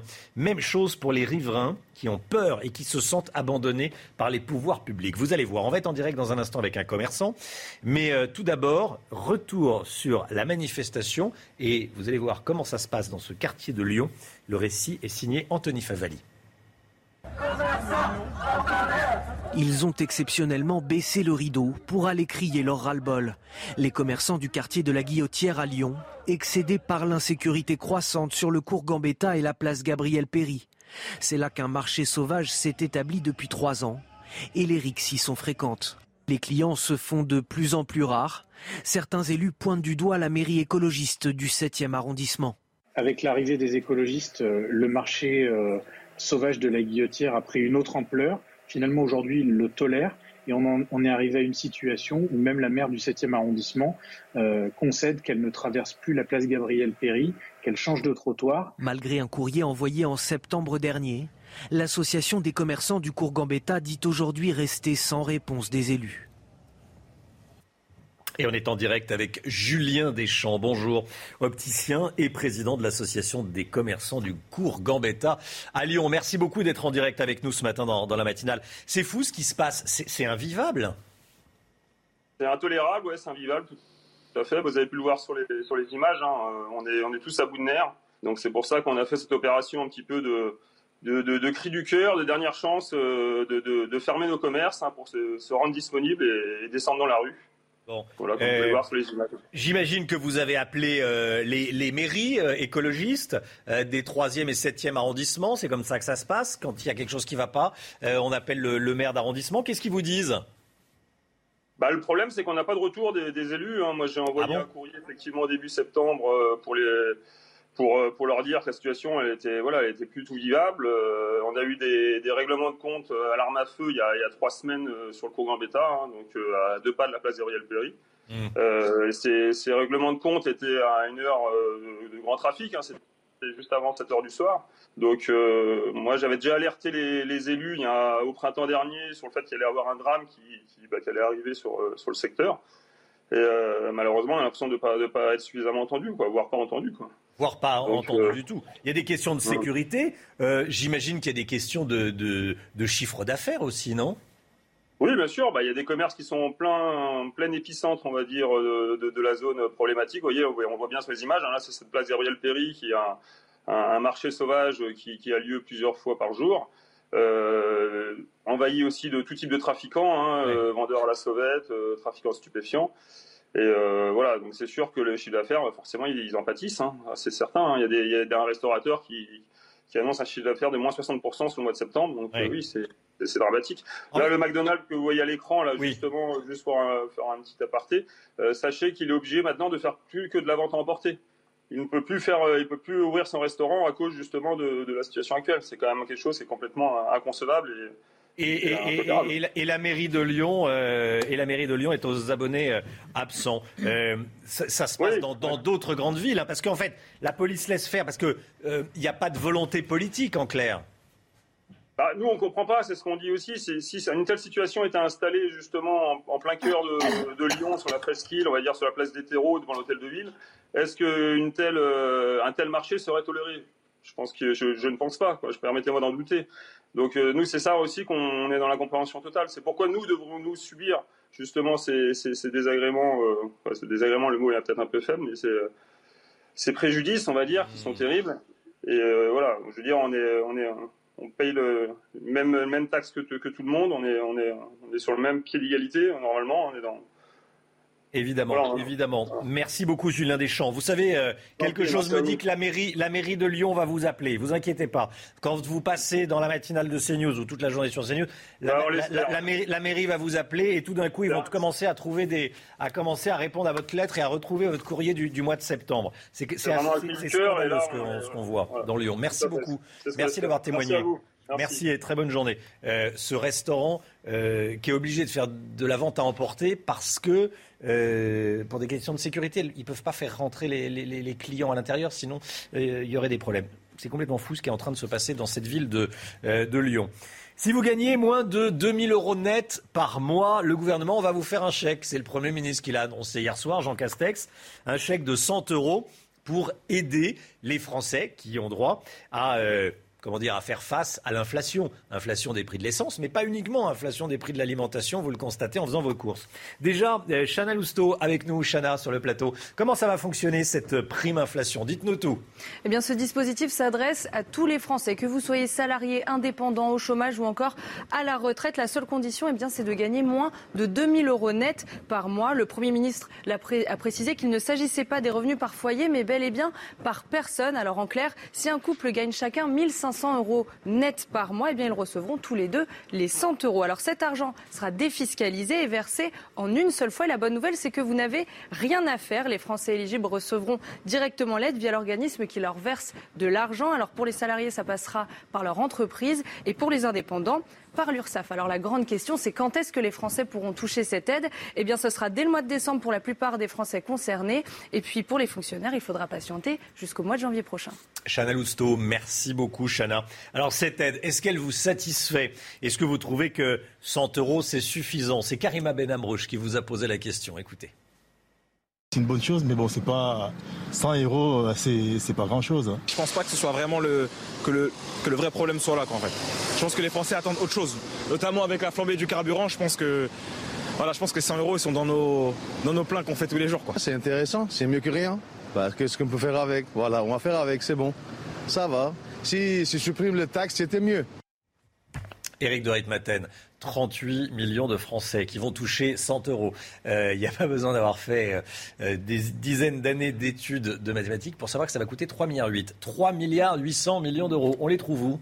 Alors bah, théoriquement, ce qu'a dit euh, Jean Castex, comme on dépense plus parce qu'il y a l'inflation, ça génère plus de TVA, plus de rentrée d'argent. Il estime que 1 milliard voilà, sera euh, soustrait de cette somme. Ensuite, il reste 2,8 milliards, hein, si mm. vous faites la bonne. D'où ils viennent Là, c'est le flou, on ne sait pas trop. Euh, il dit que ça sera financé par euh, le budget. Point d'interrogation sur les économies possibles aussi à faire, parce que Jean Castex parle d'économies futures. On n'en prend pas vraiment le chemin, parce qu'il faut rappeler qu'il y a déjà 600 millions d'euros pour les fameux 100 euros sur le chèque énergie annoncé précédemment, et 5 à 6 milliards déjà euh, programmé pour le blocage des prix du gaz et les taxes sur l'électricité. Donc vous voyez, les économies, c'est pas pour demain. Oui, c'est vrai que le, gel du prix du gaz qui, devrait, qui devait s'arrêter en avril, finalement, va durer toute l'année, toute l'année prochaine. Est-ce que le Premier ministre s'est pas rendu compte tout d'un coup qu'il y avait, tiens, il y avait une présidentielle en avril? Euh, et si les prix du gaz recommençaient à flamber en avril, ça serait pas terrible. Et si vous me permettez, l'inflation qui devrait durer jusqu'à fin 2022, a dit Bruno Le Maire. Et ça, c'est très intéressant. L'inflation, on pensait que ça allait être un feu de paille. L'économie repart. il y a de l'inflation, finalement, ça va durer. Ça, c'est extrêmement important, effectivement, euh, Eric, de, de, le rappeler. Merci beaucoup. On regarde ensemble la une de CNews Print, CNews, votre quotidien gratuit. Prix des carburants, l'État à la rescousse. Ça démarre mal pour les vacances de la Toussaint à cause de certains cheminots qui ont décidé de faire grève à partir d'aujourd'hui, hein, Barbara. Une grève qui ne concerne que l'axe TGV Atlantique. Aujourd'hui, un TGV sur 10 ne circulera pas. Un TGV sur 3 samedi et dimanche, c'est peu, mais quand même, c'est le premier grand week-end de départ en vacances cette histoire dramatique aux États-Unis. L'acteur américain Alec Baldwin, qu'on connaît tous, euh, voyez son, son, visage derrière moi, a tiré et tué accidentellement une directrice de la photographie sur le tournage d'un western au Nouveau-Mexique. Le film s'appelle Rust. Olivier Benkemoun avec nous sur le plateau. Euh, on en parle depuis le début de la matinale. Qu'est-ce qui s'est passé exactement? Alors, euh, précisément, on est sur un, un plateau de tournage au Nouveau-Mexique, dans un ranch. D'ailleurs, vous allez voir les, les images, qui, qui, est très connu pour, euh, pour, pour, les, pour les tournages, le ranch Bonanza Creek. Euh, il y a énormément de, de, de western. Alec Baldwin avait une arme qui devait servir pour une scène, en tout cas un accessoire, arme visiblement qui n'était pas à blanc. Le voilà, Alec Baldwin, sur le tournage. Et lorsqu'il s'en est servi, dans des circonstances, que va dire l'enquête, eh bien, la balle a, a, a, touché, ou les balles d'ailleurs, euh, ont touché normalement, euh, ont touché mortellement la, le, la directrice de la oui. photographie et le réalisateur. Les voilà. Le réalisateur s'appelle Joël Souza, 48 ans, il se trouve actuellement en soins intensifs. Et puis euh, la jeune femme qui est ici s'appelle Alina Hutchinson, elle a 42 ans. Elle a été transportée à, à l'hôpital où elle est décédée il y a quelques jours. D'ailleurs, elle avait, elle avait posté les images sur le site même où elle devait être en, en repos. Elle a fait une balade à cheval. Bon, c'est un, un, un, site assez magnifique. Et ça, c'est les images qu'elle avait mises sur les, sur les réseaux sociaux. Alec Baldwin, 63 ans. Et euh, je le précise quand même, on va voir l'image de, de, la photo de l'équipe de, de, tout le film. Il est, pro, il est coproducteur de, de, ce film. Il est au centre de la photo. Bon, a priori, le, ça, ça, ça, risque, tout, tout risque de, de, de s'arrêter. Hein. Euh, il est très populaire, vous le disiez, aux États-Unis, Alec Baldwin, notamment pour euh, ses imitations de, Donald Trump dans l'émission oui. Saturday Night Live. C'est un gros coup hein, pour. On sait si c'était euh, pendant une scène. C'était pas. Pour, pour l'instant, l'enquête va, l'enquête va, va, va, le dire. Il y a eu des, déjà des accidents sur les Écoutez, tournages. Moi, hein. il y en a un dont, dont je me rappelle qui est très oui. connu. C'était en 93. C'est le fils de Bruce Lee, le fils de, de Bruce Lee, euh, l'acteur Brandon Lee, qui est mort euh, un peu de la, de la, de la même manière. On, il, on, lui a tiré dessus avec un pistolet qui était censé euh, être chargé à blanc. En fait, mmh. il y a un problème technique. La balle à blanc était derrière une, une, une vraie balle euh, qui n'était pas été vidée. Voilà. Et donc l'enquête a, conclu euh, à, à l'accident. Olivier Menkimoun, merci. Euh, la reine Elisabeth II, elle a passé la nuit de mercredi à jeudi, pas la nuit dernière, hein, la nuit de mercredi à jeudi à l'hôpital. A priori, c'est pas grave, c'est en tout cas ce que dit Buckingham. Euh, qui a une communication, on va dire, très, très maîtrisée sur la santé de la reine. Forcément, de toute façon, euh, la santé de, quiconque, c'est euh, le secret, évidemment, doit être gardé. Mais bon, quand c'est, quand c'est un chef d'État comme la reine, forcément, ça fuite. Euh, la reine a dû subir des examens préliminaires. Elle est rentrée au château de Windsor hier à l'heure du déjeuner. Allez, la santé. À propos de santé, la santé tout de suite, on va parler de la campagne de vaccination de la grippe avec le docteur Brigitte Millot. Docteur Millot, c'est aujourd'hui le lancement de la campagne de vaccination euh, contre la grippe qui a été avancée de 4 jours. Vous nous parlez aujourd'hui de la grippe chez les enfants. Oui, parce qu'on n'en parle pas suffisamment. C'est vrai. En France, on... euh, là, je rejoins euh, euh, ce que pense le docteur Raoult sur la vaccination. Lui, il est pour, il est favorable à la vaccination contre la grippe chez les enfants. Ce qui se passe d'ailleurs dans d'autres pays. Hein. Pourquoi? Parce qu'en fait, les enfants sont très transmetteurs du virus c'est vraiment un gros réservoir. Donc, si on veut éviter euh, que ça se propage, oui. c'est aussi un bon moyen, effectivement, de protéger les enfants. Donc, c'est assez cohérent. Ils sont beaucoup plus propagateurs euh, que les adultes. En fait, le, le virus se multiplie euh, beaucoup plus facilement chez les enfants. Euh, et puis surtout, il reste contagieux à peu près 7 jours après les premiers symptômes, donc plus longtemps aussi. Euh, donc, c'est vrai que c'est l'idée de les vacciner paraît assez cohérente. Quoi. En plus, ils, ils, jouent entre eux, ils se transmettent le, le, virus. Après, ils peuvent être justement comme les signes ne sont pas tout à fait les mêmes que chez les adultes, il y a souvent des troubles digestifs, des nausées, des vomissements, des troubles intestinaux. On ne fait pas attention et on va laisser les enfants avec des grands-parents, avec des personnes fragiles qui sont à risque, eux aussi, euh, d'être vraiment malades et de faire des complications de la grippe. Oui. Donc, c'est vrai tous ces arguments sont plutôt en faveur, je trouve, d'une vaccination. Rappelons qu'au Canada, où on vaccine, euh, c'est une recommandation de vacciner les enfants de plus de 6 mois. On ne peut pas les vacciner avant 6 mois, mais à partir de 6 mois, il est recommandé de les vacciner. Alors chez les enfants de 6 mois à 9 ans, ça se fait en fait la grippe en deux injections à un mois d'intervalle. Et notamment, là-bas, ils ont un vaccin en spray nasal, ce qui est quand même plutôt pas mal hein, pour les enfants. J'en profite aussi pour rappeler un petit conseil pour les parents. Les enfants, quand il y a de la température, vous savez, les, parents euh, ont tendance un peu à, pas à paniquer, mais à un peu s'affoler, s'inquiéter et à vouloir absolument la faire baisser. La température, c'est un phénomène normal, c'est un phénomène de défense contre l'infection, euh, contre les infections en général. Donc il ne faut pas s'affoler. Les signes qui doivent un peu vous inquiéter, enfin qui doivent vous inquiéter, si votre enfant a de la température, c'est une température très élevée euh, à 40, et c'est ce qu'on appelle surtout le confort thermique. C'est-à-dire qu'un enfant qui a 39, euh, mais qui va bien, qui rigole, qui joue, qui mange, tout, on ne s'inquiète pas. En revanche, un enfant qui a 38, mais qui est totalement apathique, qui, qui, qui dort toute la journée, qui est ronchon et tout, là, on s'inquiète. Et troisième critère qui doit vous inquiéter aussi, c'est quand l'enfant ne réagit pas au, paracétamol, aux médicaments qui, doivent normalement euh, faire tomber la fièvre. Là, s'il ne réagit pas au traitement, là, euh, voilà, les trois critères pour lesquels il faut s'inquiéter quand un enfant a de la fièvre. C'est efficace le vaccin parce que on peut lire, on peut entendre parfois des gens qui disent le vaccin m'a donné la grippe. Alors ça, c'est là, on revient aux adultes. Hein. Tout le monde dit ça. C'est quelque chose. C'est ce qui fait d'ailleurs qu'on n'arrive pas tellement. Euh, vous savez que l'objectif c'est 75% de personnes vaccinées contre la grippe et on n'y arrive pas à ces 75% parce qu'en fait les gens c'est quelque chose qui perdure comme ça, euh, une rumeur comme quoi le vaccin donnerait la grippe. Alors le vaccin ne donne pas la grippe, c'est une certitude. Le vaccin contre la grippe, ça fait partie des vaccins.